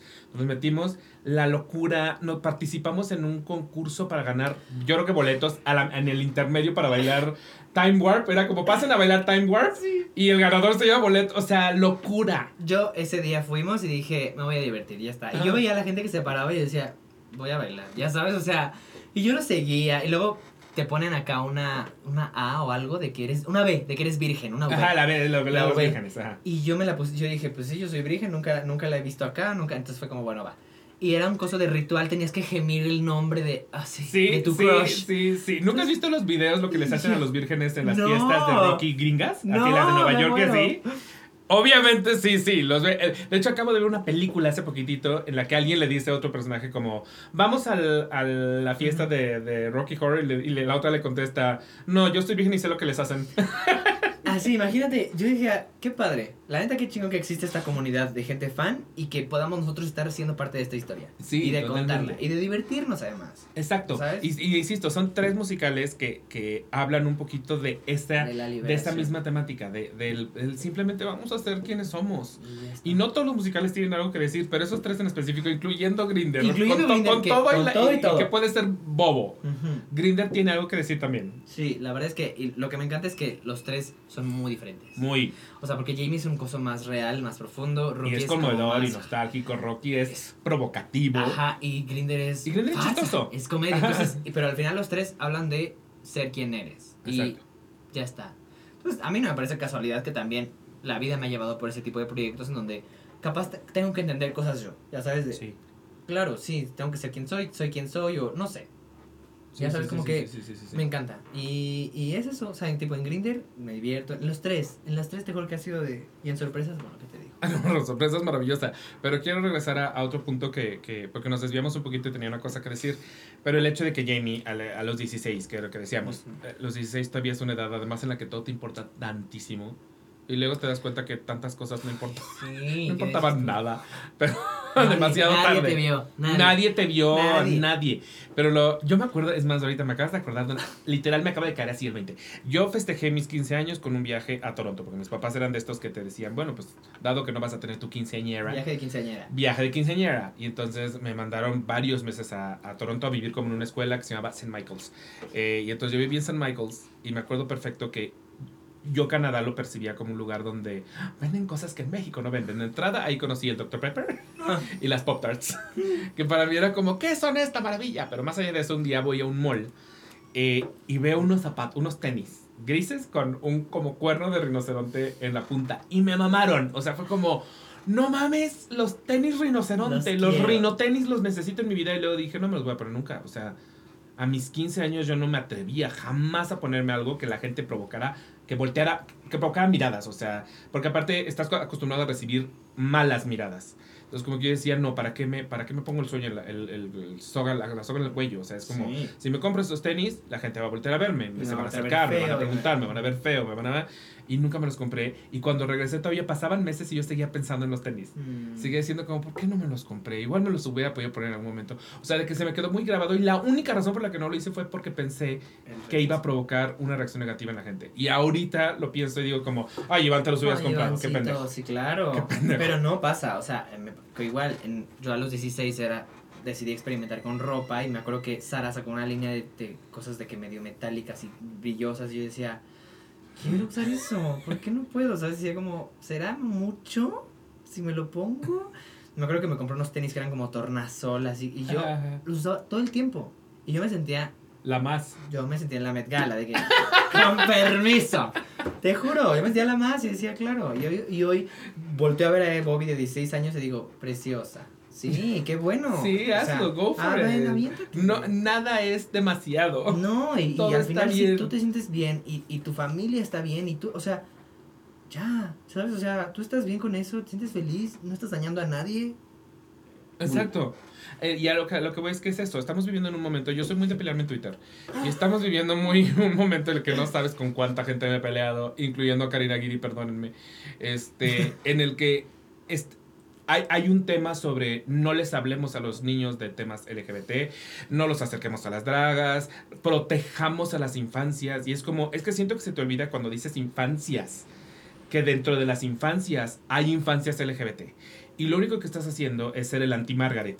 Porque en el momento en el que tú dices, no les voy a hablar de este tema y voy a, voy a tratarlo como un tabú, como un secreto a voces, como una cosa negativa, eh, para la enorme cantidad de infancias LGBT, cuando se empiezan a, a- a dar cuenta, creo que yo soy esto, lo primero que les pasa es que sienten miedo, sienten culpa. Claro. Mientras que si vives en la casa de Margaret, donde Donde te probablemente toda tu ser. vida te dijeron, está bien ser lo que eres y mira, esto existe, eh, probablemente creces sí preocupado por tus alrededores, pero no mínimo al interior. O sea, creo que al interior sanas más rápido, sanas más fácil. Totalmente. Yo llegué a un punto en mi vida cuando era niño en el que no podía vestirme de rosa porque sentía que era una niña. O sea, Exacto. de por lo que veía y decía la gente, yo decía, no, no puedo, o sea, no puedo usar una playera rosa porque es de niñas. Sí, Y es sí, fuertísimo. O sea, hoy, hoy fui a ver, si te gracias a Dios, él y él.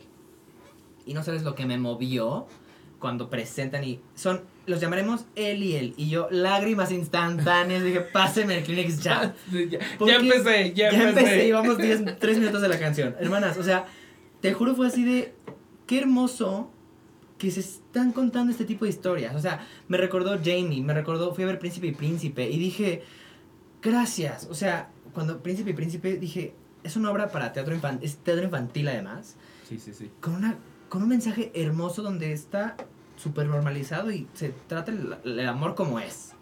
Entonces dije, la import- como que me remontó a la importancia de neta contar este tipo de historias.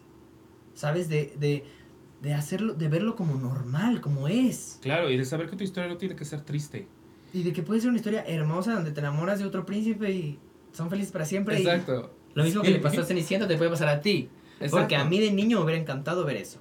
A mí, tam- a mí decir, también, ah. y yo creo que incluso tú ya, obviamente creciste en una generación distinta a la mía, pero en la mía, de entrada, mucho tiempo no se contaron historias LGBT, y cuando se empezaron a contar, siempre venían de la tragedia. O sea, Claro. siempre era, el salir del closet es un tragedión, la persona gay se la pasa de la verga, Eh, y entonces, que, por ejemplo, para cuando yo salí del closet, a mí mi mamá me dijo, es que siento que te la vas a pasar muy mal, siento que los gays no son felices. Y yo, claro, porque eso vemos. O sea, Claro, y es lo que es, consumes todo el es lo que consumes todo el tiempo. Entonces, para mí, por ejemplo, ver recientemente una Heartstopper en, en Netflix es como, sí, Gracias, gracias. gracias. sí". Por eso, O sea, así, te juro que yo me sentía muy grande viendo Heartstopper. Yo decía, porque yo me emocionaba con los niños de prepa como si yo tuviera su edad. Y yo, y yo sí, llévala a la playa, ya sabes. Porque a mí me hubiera encantado tener su edad, tener 16 años y ver que el amor se puede vivir así. Tu primer amor se puede vivir así. Afortunadamente, no estuve tan lejos de eso. Te digo, tuve mi primer novio a los 16 y fue todo muy bonito. Entonces digo, claro, pero hay mucha gente que no lo vive así. No. ¿Sabes? Entonces es como, y que su único referente es lo que se presenta en la comunidad, que está medio sexualizado y que está, o sea, que todo turbio y que las, o sea, todo mal. Todo mal. Y es como, no, hermano, somos seres humanos normales y tenemos, podemos tener un amor normal y real como el resto del mundo. Y podemos ser los héroes, y podemos ser los villanos, y Y podemos, podemos ser los ser- que las cagan, o podemos ser los que son los más divertidos, podemos ser, podemos ser absolutamente todo. Pero ha, ha tardado mucho eso en reflejarse en, en lo que vemos. Creo que el teatro lo, lo incluso lo empezó antes que, que cualquier otra cosa. Pero justo, a mí, o sea, Jamie, por ejemplo, si tú piensas en Jamie, en realidad, Jamie está muy bien con quien es. Tiene un Ujú. problema con su papá directamente y con el código de vestimenta de su escuela. Ujú. Pero en realidad, Jamie es. El conflicto del, es justo, me encanta que el conflicto no es interno de él. Ajá, Él nunca se cuestiona. No me gusta ser gay. Eso no pasa por su cabeza. O sea, eso ni siquiera va por él ahí. nunca reprime eso, nunca es como, Ajá. estará mal ser gay, es como, no, hermana, soy gay, me Soy encanta usar tacones, mi mamá lo- grito. Soy gritona y me encanta. Mi papá es el problema. O mi papá es el que. Lo que me hace daño es mi relación con mi papá, pero por el hecho de que es mi papá. Y mi sueño de ser Y drag. mi sueño de ser drag en una comunidad en donde me siento reprimido porque siento que ellos no ven quién soy. ¿Sabes? Pero él, él, él está seguro de quién ¿Él es. está seguro de quién Y es? eso me fascina. Sí, sí, Porque sí, ya le quitas un cliché más. Ahora dime una cosa. Estuvo, estuvieron eh, Tom McCree, Jamie y Margaret Campbell. Y tuvieron ustedes oportunidad de convivir con ellos, me imagino. Sí, en realidad yo no tanto porque no estaba. Me pero- lleva la chingada, Bobby. mis- ¿Pero que no hasta fueron a Xochimilco? Yo no fui, ya no me estaba. lleva la chingada, Bobby. pero lo poco que los, que los traté. Y yo. ¿Pero dónde estuviste todo este tiempo? Estaba fuera de la ciudad, es que necesitaba descansar. Necesitaba Huatulco Díaz, ¿sí? No, pero lo poco que los tra... O sea, sí convivimos. Y, por ejemplo, a mí lo que me, me encanta de, de, de cuando vi a Jamie la primera vez fue como que es una persona que mantiene su esencia. Ya está. Esta, ver, Jamie llegó a la alfombra con unos guantes. O sea, yo dije, claro, es una reina. Y Sí, siempre lo ha sí, sido desde los sí, sí, 16. sí, sí. Desde antes, seguramente. Sí, sí. Pero que se mantiene con esa esencia y que ves a su mamá así de la mano con él, así. Claro, vengo a ver, vengo a ver la historia de mi hijo. Ya. Y luego Tom que también habló y al final de la función que dijo como, me parece precioso que Jamie llegue hasta acá, que, eh, que se cuenten ese tipo de historias, que, que no sabíamos que iba, a ser, que iba a ser este fenómeno y lo está haciendo. O sea, es como fuerte. Ajá, es que en Fuerte. efecto no sabían que iba a ser ese fenómeno. No, no es como esa obra a la que, a la que le apostaron mil. No es Anne Juliet, ya sabes. O sea, era una obrita Era una de obra de, Londres. "Vamos a o ver sea, qué-". era la obrita. Les pasó un poco, creo, creo, creo, más como tipo Spring Awakening. O sea, como estas obras que es como empezaron en chiquito, empezaron a tener un fandom importante y luego fueron creciendo. Pero en realidad no era que de principio dijeron, vamos, Vamos a, a, crear un fenómeno. gigante", claro, claro, y la verdad es que lo está haciendo. Y Sí. El otro día hablábamos, porque también antes de empezar función, en el salón, estamos preseteados todos ahí dentro de las torres, que si tiembla ahí, bueno, adiós.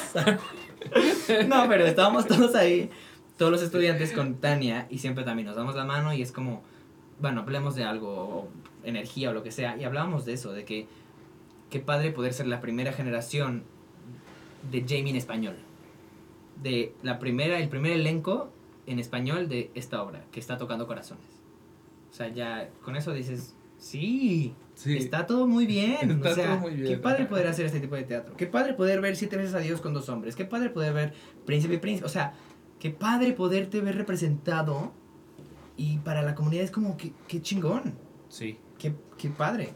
Y eh, eh, una de tus productoras dijo algo muy bonito el día del, del estreno. Bueno, de hecho dijo algo muy bonito los dos estrenos. Pero tengo más presente el del segundo que, que dijo algo así como si alguien en el público, porque seguro lo hay, María, claro. siente que no encuentra su lugar, aquí estamos para está. decirle que sí tiene un lugar. Sí, también es lo que te digo, o sea, desde la producción, desde que empezamos el proceso, a pesar con COVID y todo, yo lejos, me vibró hermoso. O sea, en la primera lectura me quedé, yo estaba en el teatro, fila lejos, Ajá. sentado yo con mis dos cubrebocas, con mi libreto, todos en el escenario, con la mesa, conviviendo, de que jiji, jaja, y yo leyendo mis textos, gritando, ya sabes, de que yo así.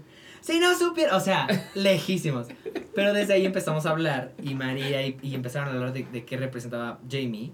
Y ahí es donde dije, sí, tengo que estar aquí. Por algo tenía que estar aquí. Claro. Porque estas personas quieren contar esta historia desde el corazón. Y eso a mí ya, ya.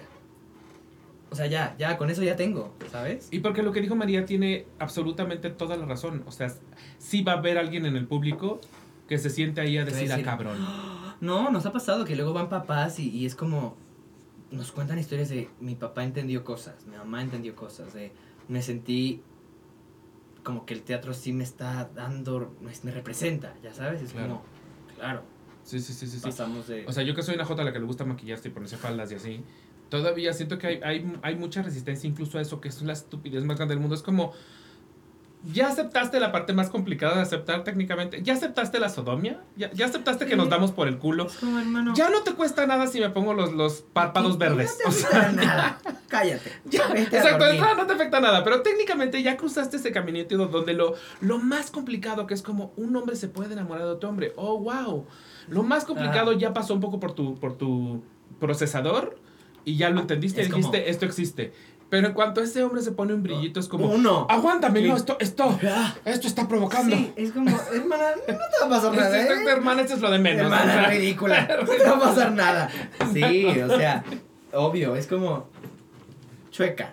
O sea, ya, ya, ya pasó lo más fuerte. No te afecta nada si me pongo maquillaje, sí. me pongo falda, me visto como me quiera vestir. Exacto, Ya. exacto, exacto. O la, la, to- todas la- las identidades no binarias, que entiendo perfecto que ahorita para mucha gente son un tema difícil de comprender, que para mí es como no lo trates de entender, porque muchas veces entender significa eh, quizá interiorizarlo y buscar dentro de ti el cómo lo refleja. Simplemente es, existe. Existe y, y tan, la- tan, y ya. quieres o no, el, de entrada el entender que existe ya es un paso. Como ya no le estás quitando como que no existe, Ajá, O sea, es como, bueno, sus, ya, existe. Pasa que yo vivo con este coso de vivir y dejar vivir. O sea, si yo, tú me dices esto, esto, dale, hermano, o sea, hermana, todo bien. Si yo no le hago nada- daño a nadie y tú tampoco, está, ya está, yo te estoy dejando vivir, tú déjame vivir a mí. sí. O sea, sí, sí, déjame sí. ponerme faldas, déjame ponerme maquillaje, yo te estoy dejando vivir a ti. Nadie se hace daño a nadie, ya está. ¿Sabes? O sea, es como, ¿por qué? qué? De pronto a mí me, me conflictúa mucho. Me encanta hablar de la comunidad y de el orgullo y de, ya sabes, yo soy así. de- Sí, sí, sí, sí. Porque me conflictúa un montón cuando la gente jura que puede decidir sobre ti y decir, sí, pero yo creo que deberías... mm, mm, no, o no, o no. O, o pon tú que te Pon que que no. te ves más Ajá, o sea, es como yo no te digo qué hacer, no me digas a mí que sí debo hacer y que no. Sí, sí, sí. ¿Sabes? sí, sí, o sí. sea, hace poquito que se viralizó un video del Papa, por ejemplo, que a mí no quiero hablar mucho de religión, pero es fuerte, ¿eh? Y el Papa diciendo, la comunidad está bien y son hijos de lo que sea. Y dije, claro, porque si llega alguien a decirme, no, es que la Biblia dice, hermana, bueno, para ti, Sí, para sí, mí sí. es otra cosa y respétalo, pues. Sí, totalmente. O sea, Yo he, he- vivido dos experiencias recientes. Eh, una, de hecho, con un... Y es tipazo, no voy a decir obviamente su nombre, pero es un actor cantante que, de hecho, estaba en el estreno de, de Jamie y de verdad es tipazo, pero es muy religioso. Y siento que... Y viene de, de no me acuerdo qué provincia, alguna provincia, y entonces puedo entender que todavía trae como pensamientos rezagados. Diego Meléndez. Eh, ¿Qué? Se llama Diego Meléndez. No, no, no es de la compañía de Jamie. Estaba, estaba en el público en el estreno de Jamie. Este. se, llama, se llama Diego Meléndez. No, al contrario, si hay alguien deconstruido en esta vida es Diego Meléndez. No, este, esta persona eh, cené con, con varias personas y estaba él entre ellos y empezó a defender el. Es que en el latín eh, la, la, la terminación en O y significa no sé qué, babá, y por lo tanto el lenguaje inclusivo está de la verga, básicamente. No lo digo así porque es una persona muy, muy amable, no gusta las palabras que yo uso, pero llegó a la conclusión de, se fue hasta el latín para defender el, el no uso del lenguaje inclusivo. Eh, y le dije, es que siento que racionalizas mucho algo que tendría que venir de la empatía y no la racionalización.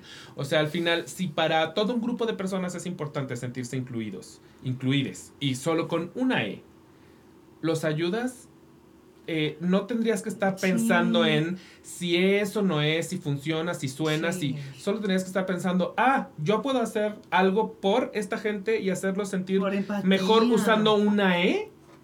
¿Por qué estás racionalizando algo que tendrías que simplemente empa- por empatía usar? O sea, ¿cuál es la, la necesidad de estar defendiendo? y buscando y diciendo, "Es que no, es que buscando. está mal porque... Bueno, hermano, ya, solo respeta. Hermano, solo respeta porque para lo que para pues. entiendo, no es importante para ti, pero resulta que para el de al lado sí.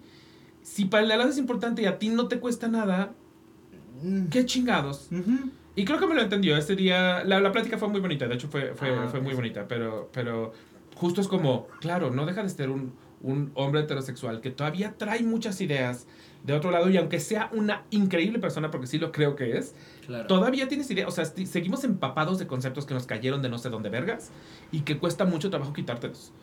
Y también me pasó el día del estreno de Un Dios Salvaje. Miguel Septién es el ser humano más inclusivo del mundo. Y habla en mega inclusivo. O sea, si, si, conoces a gente que habla inclusivo, Miguel Septién habla en mega inclusivo. Eh, y yo tenía sentado enfrente a una persona que de por sí traía una enorme playera con la bandera de Estados Unidos que nunca entendí. Eh, eh, tenía todo un look redneck y una gran playera de Estados Unidos. Y cada que Miguel usaba el lenguaje inclusivo, se encabronaba. O sea, pero no era un tema de, de, de que le incomodaba. Volteaba con la gente con la que estaba y decía como... "Puta madre". O sea, de encabronado. Encabronado porque Miguel estaba hablando en inclusivo. Y yo decía, te le estás pasando muy mal. Señor. Hermano, te lo estás pasando muy mal por una letra. O sea, ¿qué está pasando? Y además es como, y vienes al teatro. O sea, así eh, estás en esta comunidad en la que esto ya pasa. Sí, es como. ¿Qué haces aquí? Adáptate. ¿Qué o si haces no, aquí, Ahí hijo? está la puerta. ¿no? Ahí O está sea, la puerta, exacto. ¿Sabes? Es como la importancia de este tipo de historias. De Exacto. normalizarlo, de decir, oigan, sí sucede y Y todo de bien. eso va, o sea, Sí. la idea es que se, que se, que se vea. O sea, de contar las historias, de que la gente se sienta representada, de para que luego una E, la, la gente no le haga. o sea, el, entripado de su vida. Ah, Ese es güey llegó con una diarrea a su casa. Y luego es como, ¿qué te, qué te pasa? O sea, ¿qué te genera? ¿Qué O te no- genera? Platícame, o sea, de verdad quiero entender. O sea, decir, ¿qué, qué te genera? Yo creo eh, fielmente en que lo que les genera es la sensación de pérdida de poder. Puede ser, porque también a ver, t- hay muchas cosas que vienen desde la desinformación y que de, el- y socialmente cómo estamos construidos y tal. Y es, digo, sí, puede ser este coso de siento que ya no, ya no, ya no es lo que tengo aprendido, entonces qué aprendo, qué hago y también debe haber un coso generacional que, que sucede y tal. Pero al final digo, ¿qué tanto te, qué tanto te hace ruido? ¿Qué tanto, o sea, yo, yo pongo como prioridad ser empático con el de al lado. Claro. Siempre, Claro. ¿sabes? Pero yo creo, yo creo que hay cosas más inconscientes que nos hacen negar ciertas, ciertas cosas que no son forzosamente, más bien las justificamos detrás de, ay, la RAE, ay, los, las infancias, pero en realidad cuando, cuando lo piensas, creo que vienen de un lugar, el otro día escuché de Bella Ramsey, que es eh, este niña que, que actúa en The Last of Us, siempre me equivoco, ¿verdad? Pero es The Last of Us o es... De Sí. Last of Us. Es que siempre me equivoco entre, entre DC Sauces de, la- The Last of Us, vivo confundiéndolas. Hongos Eh, hon- hongos, mal- ajá, hongos malvados. Este, y, y ya ves que hubo un backlash, bueno, Sara, Sara aquí más que nadie lo debe saber, pero hubo un gran backlash por el casting de, de Bella Ramsey, eh, que es no binaria, y alguien, alguien alguna vez puso en Twitter algo así como lo que les encabrona es que no la pueden sexualizar. Porque este personaje era aquí está muy sexualizable en el videojuego. Es súper bonita, es una niñita, bla, bla, bla. Entonces, claro, los, los FIFAs es como hasta cierto punto se dan el permiso de sexualizarla, aunque sea inconscientemente. Y resulta que van y te ponen a Bella Ramsey, una, una persona no binaria, en ese papel, te dan ese shock, no la puedes sexualizar, que te provoca coraje. Claro, y es como, no, y es un chip de, no es a lo que estoy acostumbrado, ¿qué hago? Ajá, sí, sí, ¿qué hago? ¿Qué hago? Y la neta es que, o sea, vuelvo al teatro, me parece que si bien es una, tanto las series, películas y tal, pero a mí el teatro que es un espectáculo en vivo y que lo tienes aquí, o sea, te puedes, tienes teatro donde tienes al actor aquí, ya sabes, Sí, sí, sí, es sí. poderosísimo porque estás conectando con una persona no a través de una pantalla, es a través de algo acá. Entonces, ver eso y que tenga además un mensaje importante, por ejemplo, no sé si viste, en Disney Plus hay un eh, Trevor, el musical. el- Lo vi, no solo vi en Disney Plus, lo vi en vivo. Me Ta, imagino. ta. Muerte. Yo me moría, lo vi y dije, quiero ver esto en vivo. O sea, sí. o sea, es como, sí, gracias. Gracias, porque aparte es la historia, es otra historia real, Sí. así como la de Jamie Campbell, Vean Trevor pero, pero es la historia que provocó la creación de la fundación de Trevor Project, que lucha contra el, el suicidio en adolescentes. El musical es muy ligerito, en realidad es muy ligerito. Sí toca el tema del suicidio, pero es una, desde un Sí, no lugar... es nada denso. mu- es no muy- es nada de es eso, muy no es nada light, de eso. Es un musical muy bonito, en realidad es un como musical... 13 el musical. Ajá, es ¿sabes? como, ajá, Como exacto, tiene esta cosita 13. Este, pero en realidad la historia real de esta persona provocó que se creara toda una fundación que hoy en día es de las más importantes de México. Bueno, No. que de hecho está involucrada en Jamie de algún modo. Sí. Porque les Sí, agradecieron. sí, sí, sí, estreno. sí. Te digo, lo vi y fue como, sí, sí, la escena del niño cuando estás, yo dije, Sí, sí, sí, sí. Y aparte el niño es genial. No. El, el, el de Disney Plus. O sea, es que el, el musical tuvo dos corridas. El, el, el niño original, no sé cómo se llama. El, de- el que está en Disney Plus se llama Holden Hellberger. Eh, y es ¿Y él es el original? ese- No. Él no, él no originó el papel. El papel originó otro, otro chavito. qué fuerte, pero Eh, son niños estrellas. Pero ah, yo ya vi a Holden en, en, en vivo. Porque la, la original no me acuerdo dónde se presentó. Para cuando llegó Off-Broadway, porque nunca ha estado Broadway, siempre ha sido Off-Broadway, ya era Holden. Pasa que yo vi y yo, yo era ese niño. Yo era Trevor de chiquito. Sí, sí, sí, sí, sí. O sea, que, ahí, yo- que ahí el tema es que se enamora de su amiguito heterosexual. Que nos pasó a todos. A ver, o sea, tardamos mucho como personas LGBT en, en poner em, límites. O sea, a- a- en un principio, al final del día, creo que nue- nuestra dopamina, nuestro corazón, nuestros sentimientos, pues se van a la primera persona, como le pasa a cualquiera, a la primera persona que te llama la atención, punto. Ujú. Este, eventualmente, o sea, a mí, por ejemplo, ya no me pasa. O sea, a esta edad ya no hay manera alguna de que a mí me guste una- un hombre heterosexual. O sea, ya los veo y son un universo aparte, ya, o sea, no, ya no pasa. Mi filtro ya los tiene completamente metidos en, en un cajón del que no pueden salir. Pero en una edad es distinto. O sea, yo sí sufría por mi, por mi crush heterosexual de secundaria. Y es lo que le pasa al, al personaje de Trevor. El problema es que no solo está enamorado de su amigo heterosexual, pero en algún momento lo exponen. Sí. Y eso a él, pues obviamente como chavito gay, que además no ha salido del closet, que está enamorado de un hom- Sí, y niñito niños, heterosexual, que no va a entender que otro no hombre esté enamorado de él, el hecho de que lo expongan, pues sí provoca pensamientos No, suicidas en él. yo era Trevor. O sea, yo hasta hace unos años yo peleaba con la idea de que yo siempre quise ser el niño cool.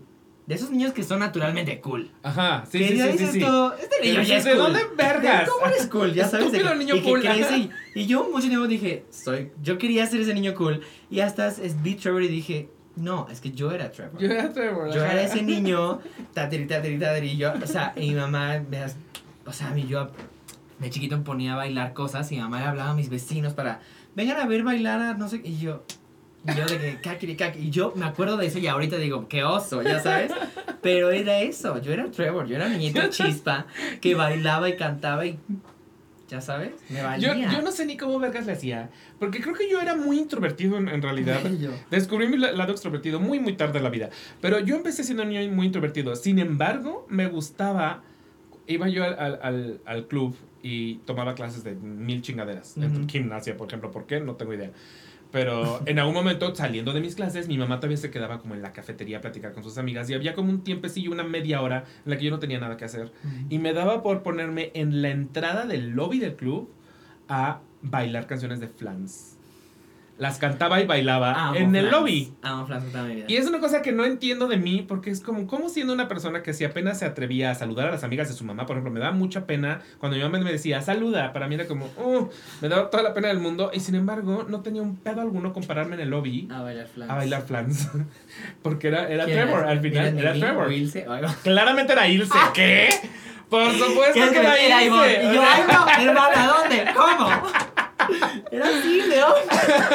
Los niños queer teníamos ese, ese, esas cosas raras. Sí, como de, de, de que Como lo tienes que dejar salir at some point y entonces salen los lugares más raros. Sí, obvio. Un amigo heterosexual ya mucho más grande alguna vez me dijo, "Cu- cuando tú hablas de cuando eres niño, me dijo, de pronto hablas de cuando eras niño. Y yo siempre te imagino como siendo el niño que estaba como una cena en su casa y que bajaba las escaleras en Pretty Woman. Y de pronto cantaba o hacía algún show y yo técnicamente no lo fui, pero, Pero sí, hacía, pero sí hacía en el, en el lobby del club. No, pero sí, ya sabes. No, pero o sea, sí, En mi fantasía sí. Ajá. Yo digo, a mí una oportunidad de sentir que tengo algo de pelo, la- o sea, yo me ponía de que algo que se me La toalla que para secarte, que era que yo no paraba, yo así. Sí, sí. Y mi mamá, ay, ya sabes, y yo de que, taquirica, quirica, o sea, claro, pero es lo, eso sucede, es natural, ¿sabes? Es niños Claro. queer, que a la fecha digo, qué padre que ahorita hay, todavía hay niños queer que pueden ver cosas que dices, ah, eso está bien. Ajá, que pueden ver Trevor y justamente. O eh, Love Simon, Love Victor. O sea, y que no todas to- esas toma historias. años hasta que tienes 20 y dices, ah, no estaba mal lo que estaba haciendo, estaba bien. Ajá, ¿Sabes? Es exacto, sí, exacto, Puedes exacto. irse desde chiquito y está bien. Pero en su momento justo sí es muy, es muy raro como que, que te llevabas con tu grupito de amigos y siempre era como, sabías quién le gustaba a quién. Era como... Y, es, y tú no podías ser parte de ese juego. Era muy triste porque era como, sé perfecto que a tal le gusta a tal, pero no se lo ha dicho, pero a tal, tal, tal. Y hay ese juego de, de que todo el mundo se gusta entre ellos. Y tú siempre tienes que pretender el, no, a mí no me gusta nadie. Cuando es como, no, en realidad sí, sí. Y Sí, me hubiera me encantado gusta. compartirlo. Sí, me gusta, pero es niño. Ajá, me gusta, pero es niño. Me hubiera Yo no, yo jugaba, yo decirle a mis jugaba que me gustaban las niñas. Ah, no, yo no. Yo, Yo sí. jugaba, no me gusta nadie. No, yo soy chiquito jugaba, me gusta tal, y yo era, sí, hermana, ¿te gusta o te gusta su pelo? ¿O te gusta cómo se viste?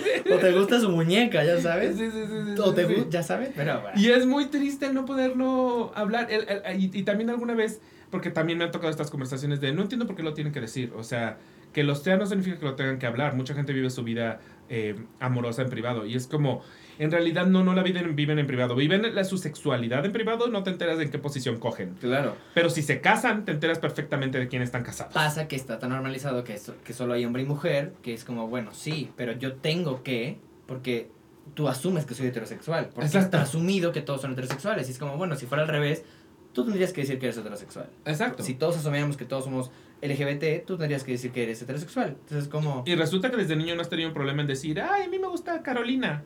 Y nadie lo, Y nadie. lo considera, lo piensa, lo, nada. Pero resulta que yo me gustaba Carlos y yo me quedaba calladito. Entonces, Cuando no hay nada. Y, Car- y Carlos. No, Carlos ya sabe. He dicho tantas cosas de Carlos en este podcast. No sé si ya sabe per se. No es como que tenga contacto con, con él, pero he dicho muchas cosas de él en este podcast. Carlos, porque marcó mi vida. Por favor, contáctanos, Carlos. Marcó mi- Me dolía mucho su amor. no. Yo era un niño, así como, como Jamie, que es Drama. como, no soy dramático, yo era un niño muy dramático. Yo me sentaba a escuchar la de, la de Turn Around y a llorar para pensando en él. Pero la ponía, o sea, de que me estaba, era en mi momento. Entonces llegaba a mi cuarto y era como, bueno, es momento de llorar por Carlos. Ponía el disco y me sentaba en la cama a llorar y a cantar Solo. la canción. Solo. Y luego ya terminaba, acababa la canción, la apagaba, me limpiaba las lágrimas, continuaba con mi vida. O sea, niño dramático. La fantasía. Mil- La fantasía. Yo jugaba que era Gabriela Montes en High School Music. Yo jugaba y no era Sharpay, la verdad, era Gabriela. Eso me parece A mí me curioso. parece muy curioso también porque no, yo jugaba, ah, era dramática. O sea, yo me ponía en la orilla del balcón, un balcón y yo, bueno, ya, saquen las cámaras, por favor. Y yo, y las cantaba, no, o sea, me Es muy cierto, un balcón siempre provocará. Un balcón, provocará- una escalera, una capa, algo a mí me daba, yo jugaba la fantasía. Sí, sí, Siempre, sí. El otro día le preguntaron a mi novio que es como, ¿y a ti qué te gustaba más? ¿Troy? O no me acuerdo cómo se llama el personaje de Kirby Blue, pero el Chad. personaje de. O Chad. Este. Le decía yo a Daniel, ¿por qué nos gustaba Troy? Nos dormimos con Chad. Chad era el más. Y actualmente, si a mí me ponen a Zac Efron y a Corbin Blue, Zac Efron vete. O sea, te empujo, te puedes ir a la Antártida. No, nos, nos Corbin Blue se dormimos con mi casa. Chad. O sea, Chad era hot. Chad era súper hot. Era muy hot. Y, y con Troy era como, sí, eres como hot, pero eres Ken. O sea, Sí, Ya te nos vi. engañó su fleco. nos engañó sus ojos. Es que también yo con esa mirada yo. Yo creo cuando era chiquito que yo, Disney, yo niño Disney Channel. Y mi hermana está obsesionada con los Jonas Brothers desde mm, chiquita. ¿Quién no? Claro, pero yo, yo no podía decir que estaba obsesionado con ellos. O sea, Ay, bueno, claro. yo tenía claro. que ocultar que estaba enamorado de Joe Jonas y yo decía, estoy enamorado de Vanessa Hudgens, o sea, Gabriela Montes. ¿Quién? ¿Quién? Nadie, nadie. O sea, sí es hermosa, pero yo estaba enam- yo quería ser ella. Claro, Yo quería quería ser ser ella de Troy. y echarte a Joe Jonas. Claro, y yo decía, y me acuerdo que mi hermana era como, Jonas Brothers, y yo decía, sí, no, es que yo me gusta Selena Gómez. ¿Qué? O sea, claro que me encanta Joe Jonas, o sea, me acuerdo que en una revista me salió un póster cuando pues, estaban de moda los pósters, de un lado Gabriela y del otro Joe Jonas. Y yo, ay, quiero pegar al lado de Joe Jonas, por favor. O Le sea, voy a pegar solo de una orillita para si- y, yo, y yo en las noches. ¿Sabes? Claro, o sea, yo, yo enamorado de Joe Jonas igual que mi hermana, porque lo ama. Y yo también, y yo decía, sí, lo amo, a Troy, a Joe, o sea, yo era niño Disney y Niño Disney por mayor. Ah, yo tuve el, el, el Celebrity Crush más extraño del universo y lo platicaba justo ayer con uno de mis mejores amigos. Porque este actor se llama Ethan Embry. Eh, se volvió un gran activista y justo ahora que empezó la huelga de la nueva huelga de guionistas en Hollywood me mato eh, él, él fue de los primeros de los que me enteré porque puso eh, a nosotros no nos han pagado ni a los actores, ni a los guionistas, ni al crew, nada de regalías de Grace and Frankie. Mañana se va a poner fea la cosa. Y justo al día siguiente anuncia la, la huelga. Y yo, ay, yo lo leí primero con Ethan Embry. Es el ser humano más raro que tener de primer crush en la vida, pero debe ser un poquito mayor que yo. Y él salió en una película con Reese Witherspoon cuando era niño. y yo me acuerdo de haber visto esa película y en ese momento supe que era gay. O sea, no me pasó con, con el resto del, universo de, de, la, de, los hombres hermosos con los que la gente dice, aquí me enteré que era gay. No, a mí me pasó con otro niño. O sea, yo lo vi y dije, esos ojos, esa cara, esa, esa voz, esa inseguridad, porque para tener el niño teto, eh, todo en él dije, lo necesito abrazar. O sea, como que yo decía, quiero atravesar la pantalla y abrazarlo. Y luego hice una película llamada Can't Hardly Wait, muchos años después. Ajá. Can't Hardly Wait yo creo que la vi 800 mil veces y justo la cosa es que en la película salía Jennifer Love Hewitt. Ajá. Y entonces siempre que alguien te preguntaba por Can't Hardly Wait era, es que Jennifer, Love Hewitt, Jennifer Love Hewitt me vale pito. O sea, era Ethan Embry para mí, era... Era mi cerro, o sea, ese güey todavía, de hecho creo que todavía me mueve todavía mucho. te hace cosas, te genera Por algo sigo en Twitter. ¿Quién sigue a Ethan Embry en Twitter? Solo te yo. generan cosas. A mí, mi, yo era los niños de Disney y los galanes de las novelas. Eso nunca ah, me pasó, no, pero le pasó a mi novio. Yo los veía y decía, ay. o sea, que me generaban cosas que decía, ¿por qué me está ¿Por gustando qué está él? Pasando? Así con los, digo, los de Disney y todo, me decía, ¿por qué me está gustando él? Y no me gusta la niña, que debería de gustarme la niña. Que yo, la neta, es que de chiquito siempre supe que, o sea, yo desde niño. Sí, sí, yo también. Yo fui ni, niño gay de 5 años. y, sea. me, y yo me clavé con la idea de que no era y me mentía a mí mismo, pero yo desde mi primer crush de mi salón era un niño. El mío también. O sea, pero y te yo hablo lo traté de buscar en redes y no lo encuentro. Muy, oye, te y ya todo el mundo llegó a la conclusión de que es un fantasma y nunca sucedió más que en mi cabeza, sí pero pasa. es que no Pero te hablo, te digo, segunda de primaria, tercera de primaria. Y yo decía, ya, sí, me gusta, Sí, me gusta este Sí, niño. sí, sí, sí. Y nunca lo vi como algo malo, en realidad. O sea, a mí me encantaba jugar con las muñecas de mi hermana, con los juguetes de mis amigas. O sea, los, mis, qué vergüenza. O sea, los niños me invitaban a jugar fútbol a sus casas y yo me iba a la, con la vecina a jugar Polly Pocket. ¿Ya sabes? Con la vecina de mi amigo, además. O sea, Yo me peleé en mi escuela porque mi escuela era súper rígida. Y era, los niños juegan fútbol, las mujeres juegan voleibol o kickball. Y yo era como, pero yo quiero jugar kickball. No, es que eso es de niñas. Y yo, pero ¿por qué es de niñas?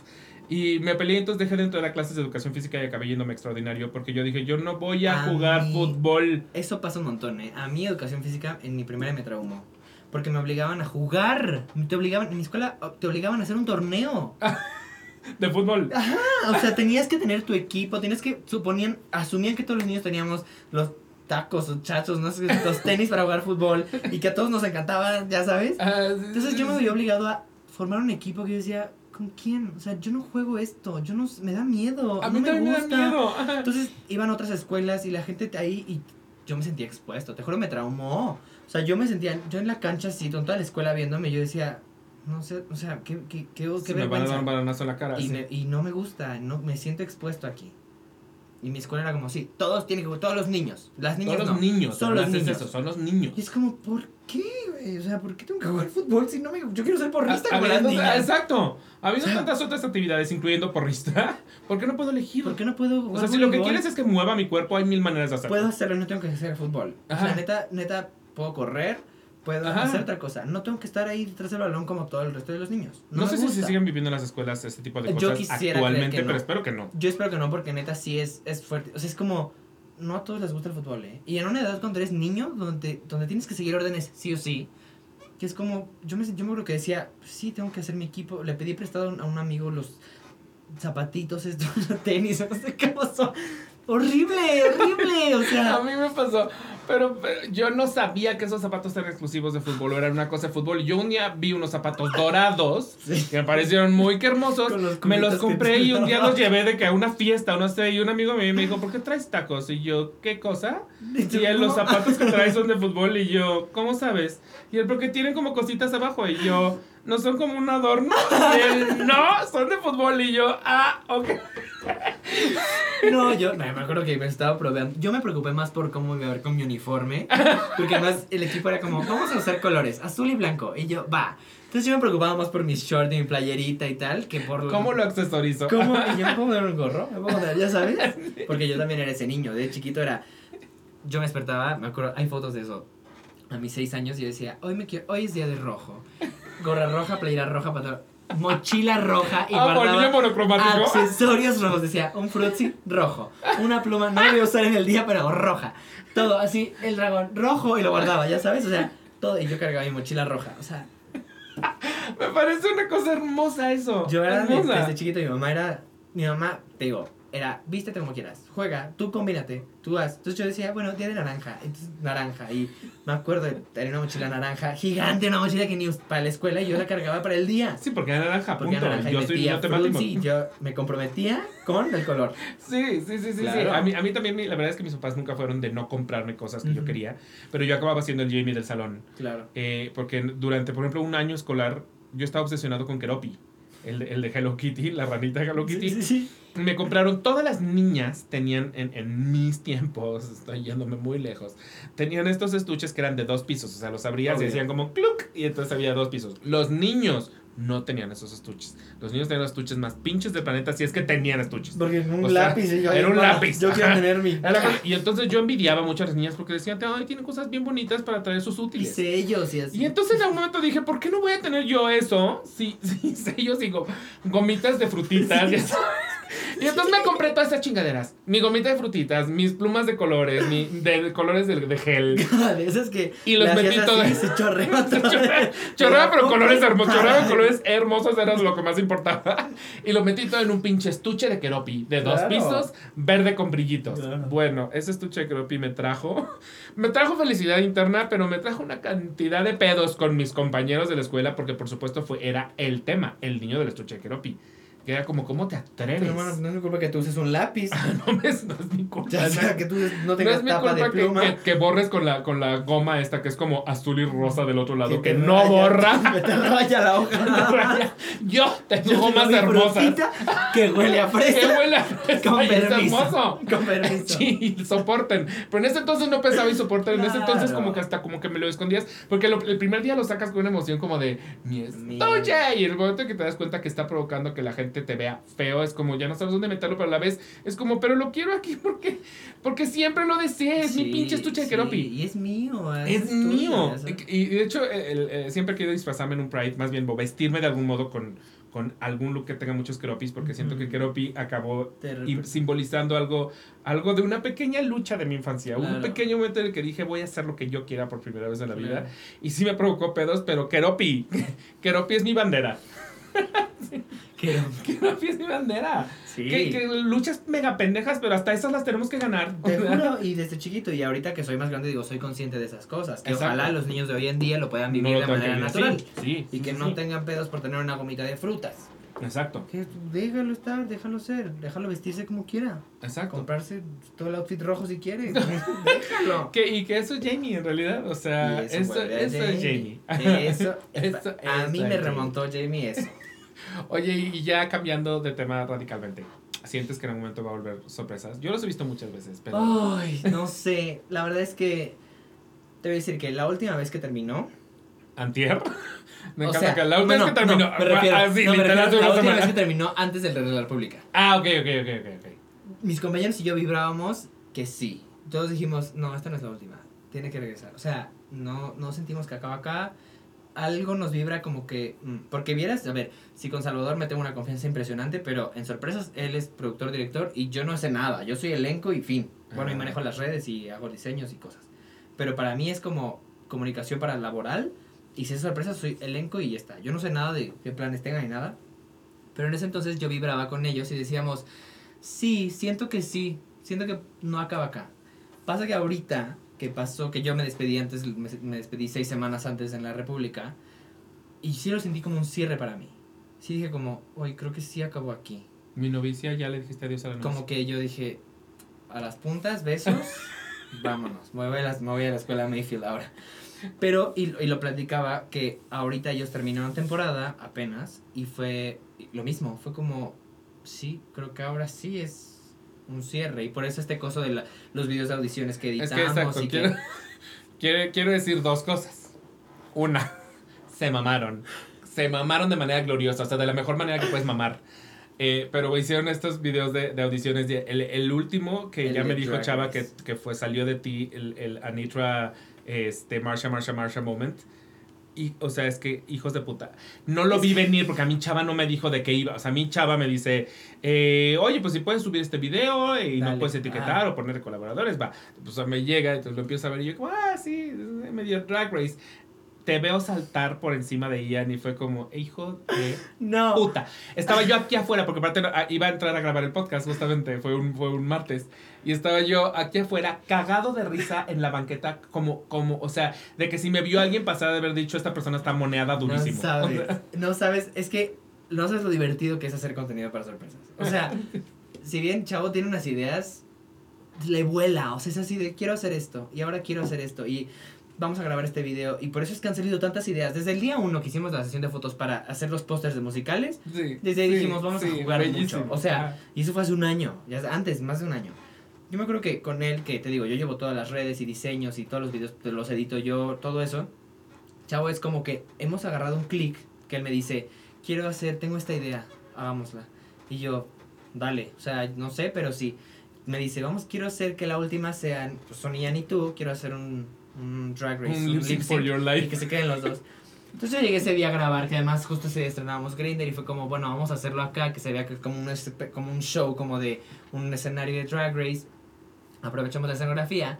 Y yo con Ian nos estábamos cambiando y le dije, pues es que hay que hacer algo padre, o sea, hay que hacer tres momentos. Uno donde tú te quites algo, güey. Me Sasha- puedo- el Sasha el Velour. Sasha Vel- el- la doble peluca, yo puedo hacer algo del salto de el de Monet, que no Ajá. hace el split. Y le dije, pero el momento fuerte tiene que ser este de Marshall y Anitra, o sea, Es que ya es icónico Porque- para cualquier persona que ve Drag Race. Ajá, ese momento que ya es es icónico. reciente, además. Y es muy reciente. Y fue como, dale, hagámoslo. Entonces lo estábamos grabando y ahí fue como. Y él, me, y él es el que brinca.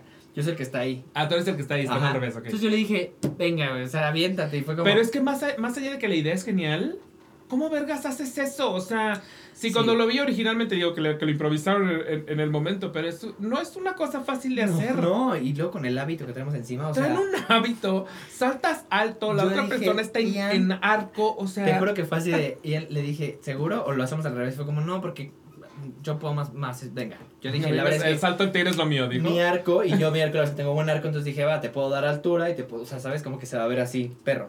Pero con el hábito, o sea, esa toma fue así y el hábito en mi cara y yo, no, otra vez. Y luego ya saltando, no, espérame, o sea, irreal, pero así ha sido todo el proceso. O sea, los videos que hemos hecho, los que grabamos en el Shola, lo que hicimos en el Enrique Lizalde, o sea, todo ha sido de, vamos a hacer esto. Lo que hicimos en los ACPT de Six, ¡Ay, por lo de los hace ¡Ah! O sea, Sí es cierto, se echaron una canción de Six transformada a sorpresa. a sorpresas que fue un día llegamos y fue como vamos a hacer chavo nos dice junta vamos a hacer six y todos Perdón. ¿cómo?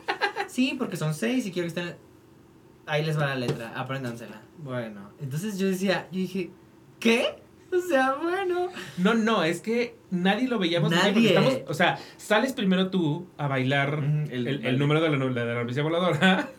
Este, y entonces, pues claro, como que te esperas que, que, que sorpresas va a presentar, número de sorpresas, que es lo que pues hacen las obras cuando pues, se presentan en premios, presentan su número. Entonces, como, como vienes de este número de ballet, que sí conocemos de la obra, sí nadie vimos venir que de pronto se paren a hacer Six. Es que siento que todos en el auditorio fue como, ¡Ah! o Sí. sea, hicimos como un gasp Sí, universal, total, ya sabes. total. Pero la neta es que la obra te lo permite. O sea, Chavo siempre ha sido muy consciente de eso de vamos a jugar, pero siempre manteniendo la misma línea que es sorpresas y que es nonsense, que no tiene que tener sentido, pero tiene que ser gracioso y tiene que al final son monjas inexpertas. Que, que están jugando a, a los premios, que están jugando a los musicales, que están jugando a Drag Race, que son monjas, pues, o sea, y están jugando.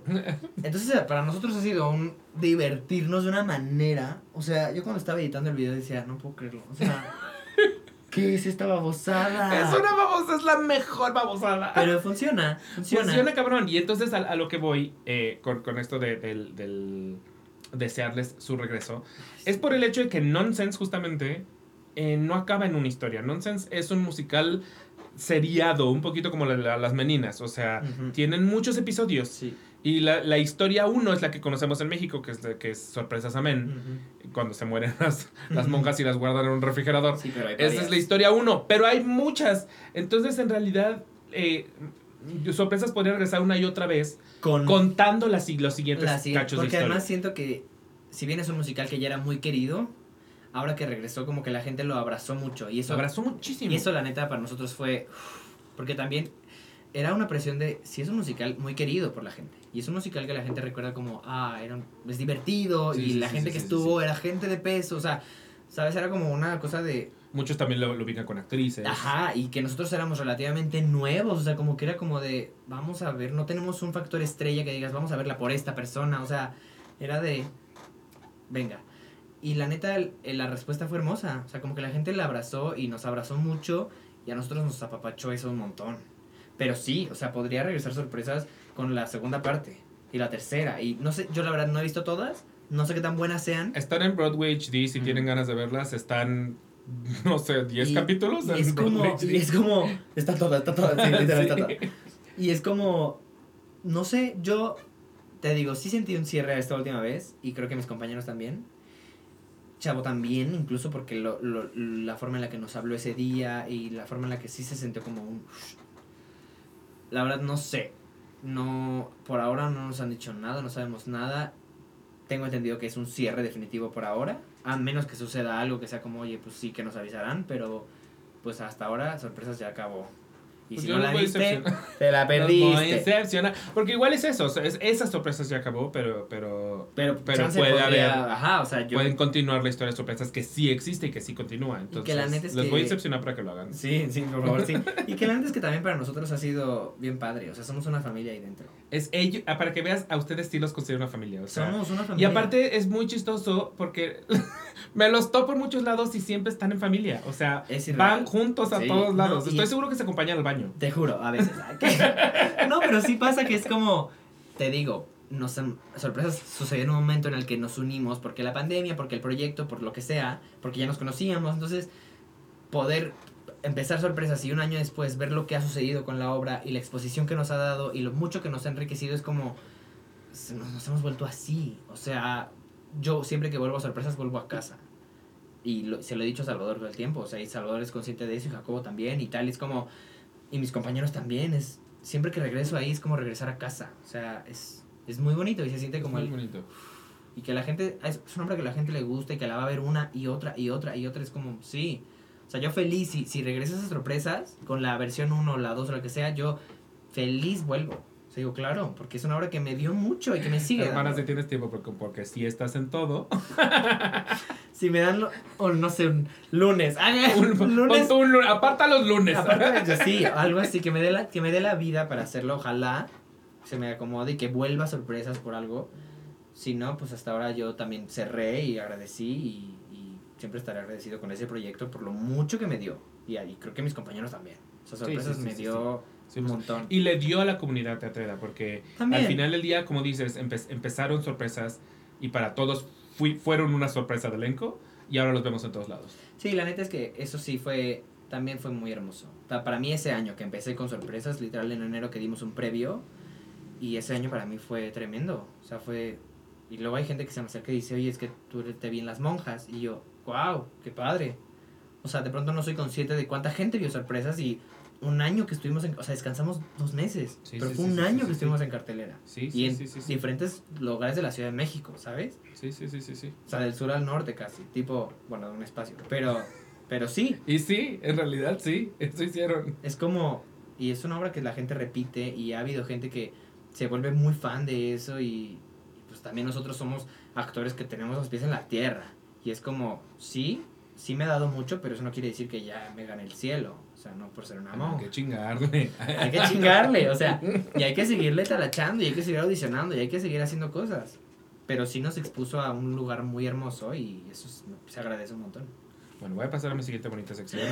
A las preguntas que me saco del. Ok, personaje en tu bucket list. Eh, es que, es que no sé si lo has visto. Bueno, eh, es, es que no sé, cualquier hombre de Spring Awakening. Ok, cualquier hombre de Spring Sí, Awakening. cualquier Ok, hombre. ok, ok. Pero, Melchior no. Melchior siento que sí, pero Moritz me gusta más. Estoy de acuerdo. Moritz me, sí, Moritz Sí. Spring Awakening. Ok, ok, es bueno, es bueno. Sí. Es un reto actoral. Siento que. Y ese sí no es comedia en absoluto. No, y siento que estoy a unos años de que ya no puedo hacer esa obra, entonces. Tráiganla a México. ¿Qué? Siento que no tanto. O sea, espero verme Porque chiquito. te ves muy chiquito. Ajá. yo espero seguir viendo chiquito, pero sí es una obra que muero por hacer. Y Moritz creo que sería un reto que Moritz sería grandioso. me encantaría. Me encantaría es- jugar es por ahí. cabrón. porque soy bien intenso y me encantaría, la neta. Exacto. O sea, como que clavarme en ese lado, sí. me encantaría. Ok. Eh, cinco cosas que saldrían en el unboxing de tu cuarto. Unboxing de mi cuarto. Eh, mi mood board. Tengo una estrella que dice Broadway, así es de que un niño gay. Ah, ok, ok, ok. ok. musicalero. Ajá. Eh, una. Esta bolsa. ¡Ay, me encanta! Naranja, justo. Así como una statement piece. Ajá, ajá. Mis botas para bailar. eh, mis, las- mis botas de danza. ¿Cómo, cómo, cómo son unas botas de danza? Porque me estoy imaginando Oklahoma Moment. Como. Pues es que son unas. La duca de teatro musical, de esas como botitas negras. Como una zapatilla de danza. Ah, ok, ok, ok. ¿Ya sabes? Es que me, los- me, me fui a bota. No, no, no, vaquera, no, ya de sabes. y botín, yo, es como un botín. Bota de Es danza. como un botín para bailar. Que van tres. eh, una foto de mi familia. Y. Ay, no sé, algo como que me conecte a mí. Algo, un cuarzo o algo así como. Ah, ok, ok, ok. ¿Ya sabes? ¿Eres de poner cuarzos abajo de la cama? No, pero soy mucho de energías. O sea, como de que sí, si me dices esta piedra te va a dar paz, yo digo, sí. Y la, ya sabes, soy mucho así de confiar en algo así, algo que conecte con paz interior. No amas. ¿Ubicas el musical de Beetlejuice? Sí, obvio.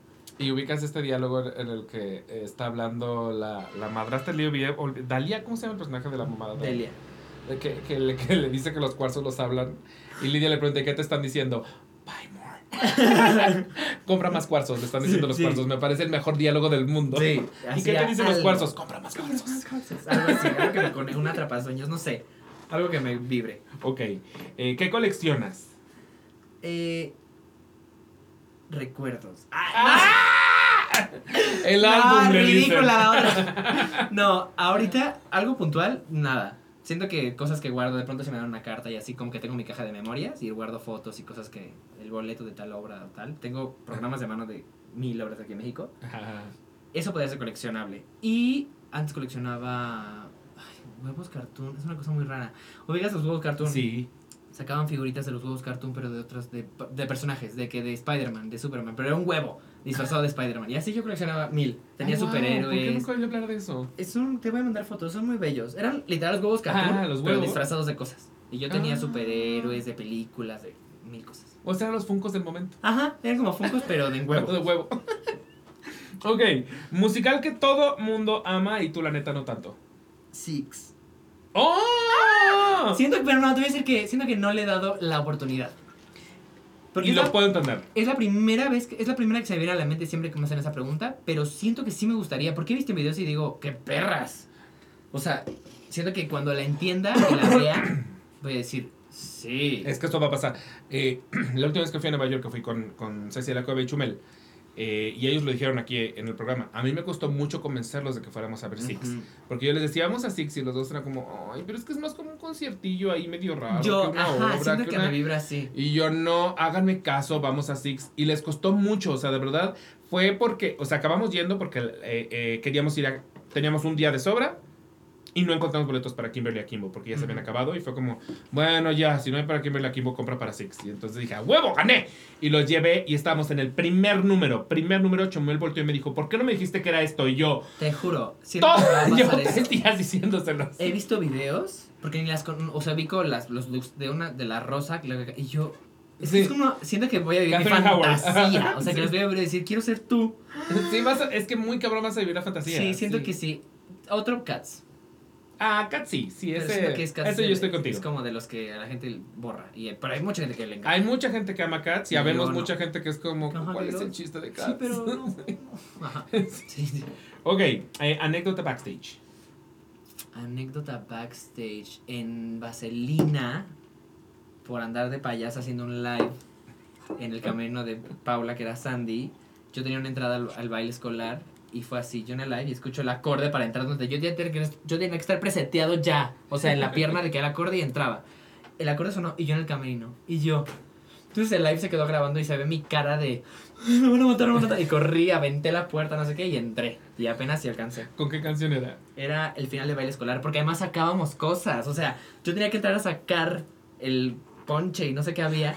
Entonces la siguiente escena y el ponche en escena y yo, ¡no! ¿Sabes? Y tú, pero ser influencer es más importante. Temí, temí. Dije, me van a matar. Ya está. Sí. Ok, predicción del Tony, de la categoría que quieras. El mejor musical. Ay, es que quiero, quiero decir que va a ganar Juliet, pero siento que no. No, yo también siento que no. siento que Perdóname. no. Ya sé, yo quiero que gane, la verdad. Igual es que no vi los demás. Y no me he empapado tanto de los demás.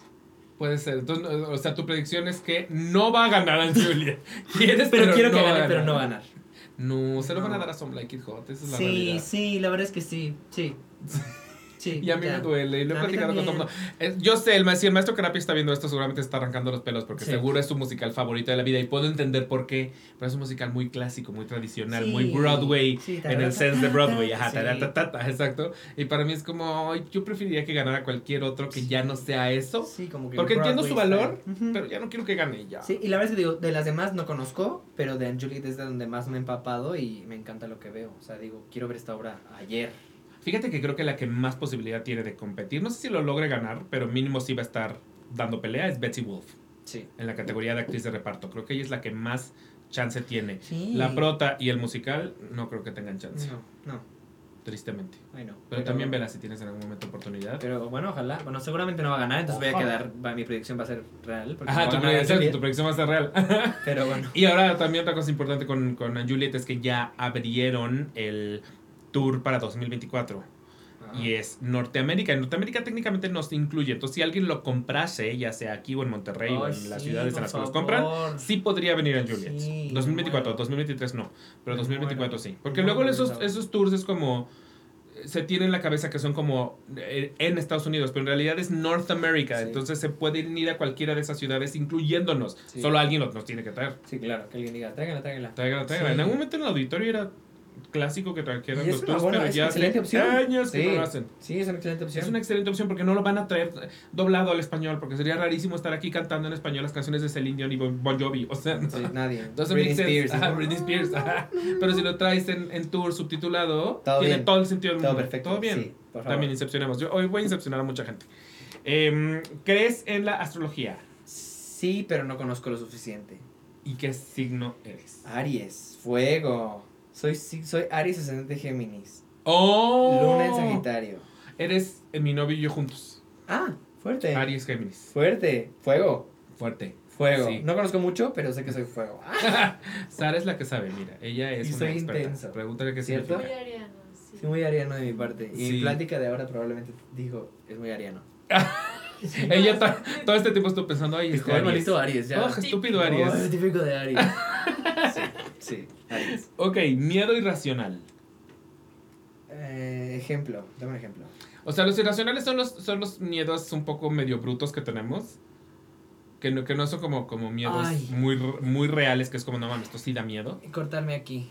Ah, eso es un con, medio irracional. Con papel. O sea, siempre que agarro Oh, un libro, sí. temo hacer y, y cortarme. Ajá, sí, sí. ¿Y nunca Mal. viste videos de los pendejos de Jackass Sí, por eso me traumé. Oh, de ahí y en la iba a dec- lengua, los De de ahí te iba a decir, porque un día vi un video de Jackass donde hacían este reto. Oh, sí. Y de ahí me traumé. Y ahora que vez que agarro así digo. oh, Los de ves si Jackass no- tramaron una generación por Ay, andar sí, haciendo porque eso. lo pienso, hasta lo pienso y me Oh, da. Sí, sí, ¿Sabes sí, cómo el- sí, sí. Una generación no pudo ver Everything Everywhere All at Once sin esa escena de que se tenía que cortar cinco veces Sí, en los dedos. sí, Sí, sí, sin Sí. pensar, sí, Da- totalmente. el- el- la cortada de papel es una cosa pies, muy... Bye, bye. Ah, sí, ok. Eh, canción musicalera para la regadera. Eh, depende del mood, pero suele ser hairspray lo que hago uso para bañarme. O sea, de que you can stop the beat y entonces No, estás sí, en un momento no, es, fest. es, es, She's got cuties, ta-da, yo. Sí, hago mis pies. O sea, yo. Sí, cuties o alguna musiquita así como coquetona. Sí. O Ok. si amanezco muy intenso. Está- si estás en el mood estoy enamorado del hombre heterosexual de mi primaria, ¿esa cuál pondrías? Ay. Eh. El jorobado de Notre Dame o algo así como. Out there. Ya sabes. Sí, sí, sí. Algo de. Sí, o Jagged Little Pill. Ese musical Oh. vuelve a mi vida cada cierto tiempo y te juro que es de mis musicales favoritos. Es, es que es muy, muy perro. Yo en el coche tiendo a poner, siempre voy con música musicales y ahora no es así de forzosa Ahora no. cuando voy a algún camino largo. Yo vi esa obra por recomendación de alguien porque yo me pasaba como que decía, no quiero. No me llamaba la atención, no conocía tanto el álbum de Alan Lee. O sea, lo vi y fue. Me voló la cabeza. Sí, y te sí. juro que Sí, sí, sí. es como. Te juro que es ¿La viste es- con el elenco original? O sea, color empate. Sí, es de mis musicales favoritos en serio. Porque fue me, me dio, fue así, los temas de los que habla, la música, cómo estaba adaptada, hizo un musical de Rocola que además pienso que está adelantadísimo, o sea, para la época, Sí, estaba sí, adelantadísimo a su época y la forma en la que lo adaptaron a las, a las temáticas que tocan es brutal. La dirección, o sea, hablemos de ese número en reversa. Uy, O sea- cuando empieza yo fue así, Sí, que es como, ¿qué está pasando? eh, Panoche en el you piso, oughta o sea. know, ese número. No, ahora no, ah, ahora no. Y voy, voy, eh, eh, voy- cállame otra vez. En Broadway, de vez en cuando, muy de vez en cuando, hay momentos muy específicos. Un Y en obras muy específicas hay un showstopper. Como ahora no, que Ahora provoca no. que función con función la gente detenga lo que está haciendo Y se y pare. se pare en medio de la función a aplaudir como loco. ¿Por qué no está pasando esta con mi bebé? No, En Jamie no lo entiendo. Pasó, el otro día en una función estaba Flor, el, apenas este fin de semana, pasó y la gente se levantó en ese momento. Bendito sea el Señor. De verdad, los. eh, ¿Cómo se dice la palabra? O- o- Lo olvidé, iba a decir exudo. Mil por ciento esa no es la palabra. Los invito a que se paren con mi bebé. Porque ese, ese número, así como lo canta Flor, sucedió en Nueva York. La gente no lo piensa, Sí, ¿eh? y la gente se para. O Sí. sea, en dos segundos. Pero yo estaba a punto de pararme como que volteé a mi alrededor y fue como, oh, Sí, nadie, nadie. más está parando. No, y ya, si el único que se para sí está de oso. Pasó, Pero, sí pasó. pero please, párense en grupo. O sea, ese ¿Qué? es el número que, que lo merece. O sea, es Sí. brutal. Y En- justo le pasaba a Lauren Patton con sí. I don't know, en Jagged Little Pill era detenemos la obra para que la gente se pare y No. grite como pendeja por tres Esa minutos. obra, esa obra, que además siento que la escuchas, los acordes, o sea, los arreglos que le hicieron a la música me parece de nervios, Sí, sí, sí, sí. pero sí. verla fue otra cosa. O sea, eh, no, todas las canciones que digo, ay, yo me acuerdo, la vuelve a mi vida cierto de vez en cuando y la escucho completa y me acuerdo de la obra por secuencia. Ajá, que digo, sí, aquí sí, pasaba sí. esto y esto. El- la mamá, la mamá era un personaje. La mamá es un personaje. Loca y. Ay, no, brutal, brutal, brutal. Vuelvan, que traigan la de vuelta. por favor. Ay, siento que esta nunca va a volver. Nunca. va a volver porque le fue terrible en taquilla, pero. ya sé, pero era de Porque brutal. fue, ajá, pero hay ciertas obras que yo de verdad no entiendo el por qué la gente no orbita hacia ellas y entonces las dejan morir en taquilla cuando valen muchísimo la pena. Pasa que a mí me, me movió mucho porque también eran temáticas que yo vivo. O sea, para mí, cuando hablaban de temas de este coso de, de, de los chavos, de que borrachos y la chava está muy peda y nadie le hace caso, o sea, como que ese tipo de cosas, que yo decía, claro, yo no estaba tan lejos de eso, o sea, yo Claro. veía eso en mi prepa. Y el, qué parte de no, no entiendes, y qué por qué cuando un, cuando, y la, el personaje de la chava que dice, ¿por qué hasta que un hombre dice, validan lo que digo yo, cuando el nombre ya dice que es verdad, se valida y cuando lo dije yo no, o sea, es como, son temáticas que a mí me dan vuelta todo el tiempo, Sí. la bisexualidad, la familia, el todo eso, y yo decía, ¿qué joya es esto? Porque la gente no está mintiendo. ¿Por qué la gente no está viniendo? Y le pasa a muchas obras que están adelantadas a su, a su época. Strange Loop yo lo amo, pero Sí. Strange Loop la gente no fue. O sea, siento que hay muchas obras que la gente deja morir. Porque ustedes creen que solo pasa en México. No, No. señores. En Nueva York también dejan morir a obras en Sí. taquilla. Y a Little Pill le pasó y sí fue muy triste. Y era muy, a mí yo fue un milagro de la vida que la pude ver y que me marcó mucho. Ok. Eh, la última, última vez que lloraste. Ay, hoy, hoy, hace me rato. encanta, me encanta que cada al que que hago esta pregunta todo el mundo contesta hoy. ¿Cómo se nota que viene puro actor este programa? Hoy, hoy. Acorde uno en siete veces a Dios y yo, bye. Y Ah, es que fuiste a ver siete veces a Dios Elia. Yo voy el jueves. No, me te vas I am very excited, ¿ah? You, sí, o sea, ya. Toda la obra lloré.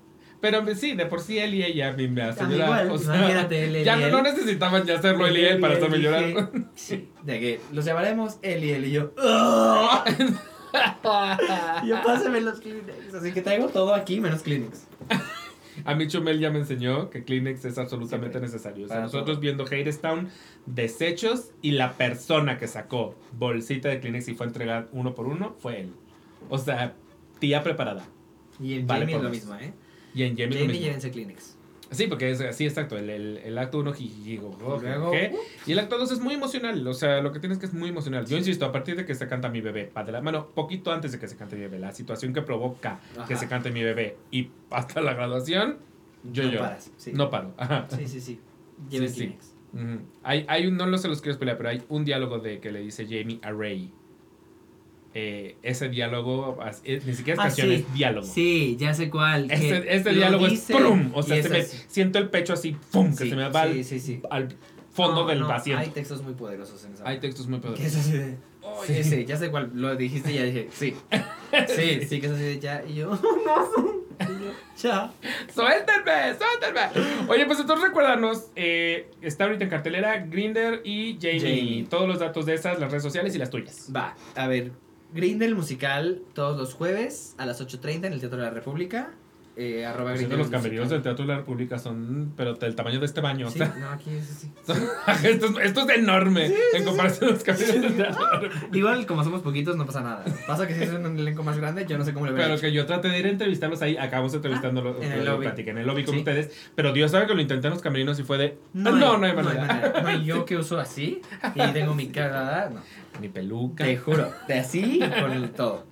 Y todo el mundo habla de Jamie, viernes, sábado y domingo en el Teatro Manolo Fábregas. Eh, las funciones las pueden encontrar en las redes sociales y están arroba Jamie el musical. Oye, tengo, tengo una pregunta que no sé si, si hay respuesta para esto, pero ¿se sabe el rol de elencos? ¿O hay un lugar donde ve rol de elencos? Porque justo hay muchos alternantes. Es que no sé si en la, en la página tal vez, en la página de Jamie el musical, ahí está. Voy a investigarlo. Sí, porque Voy a investigarlo viene- porque al final seguramente hay mucha gente que dice, ah, yo, no solo yo quiero ver a Joaquín o a Nelson, que pues, son los obvios y los básicos, pero hay gente que dice, yo quiero ver a Quiero Lomnitz, quiero María, ver a quiero Rogelio, quiero ver a Flor, quiero ver a Sí, María. se chance en la página. Los deben de estar.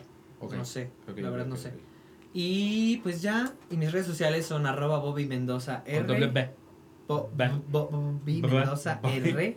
En todos lados. Facebook, Twitter, Instagram, Pinterest, Spotify. No,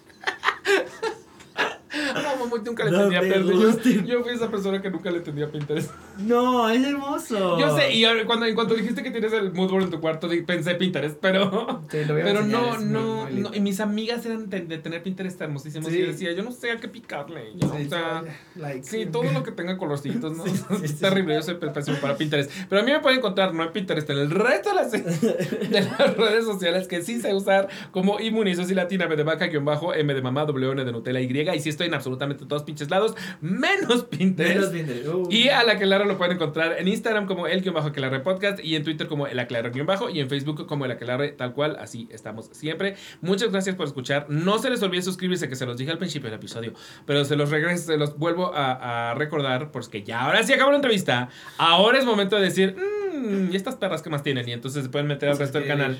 Y van a encontrar muchos, muchos, muchas entrevistas con muchos teatreros, con muchos musicaleros, incluyendo, por ejemplo, el ensamble de El Show de Terror de Rocky, a Diego Llamazares de, de Sorpresas, eh, ahorita no me voy a acordar, pero a Tania Valenzuela, por supuesto, de Grinder y de, de Jamie. O sea, hay muchísima gente de la que hablamos ahorita, se Ahí van a encontrar está. estas entrevistas. Entonces las pueden buscar, suscríbanse, recomiéndenos, déjenos una bonita recomendación también si están en, en iTunes o en Spotify escuchándonos. Unas cinco estrellas se los agradeceré mucho para que, que sigamos creciendo como la bonita familia que somos. No somos tan bonita familia como la de sorpresas, pero miren, lo estamos intentando. Se hace lo que puedo. No nos hemos ido a vivir todos juntos a la San No Rafael, viven juntos, pero, pero, pero sí. No se acompañan al baño. Ajá, no cómo no cómo sabes el baño, especialmente porque a Manu le causa mucho conflicto el baño.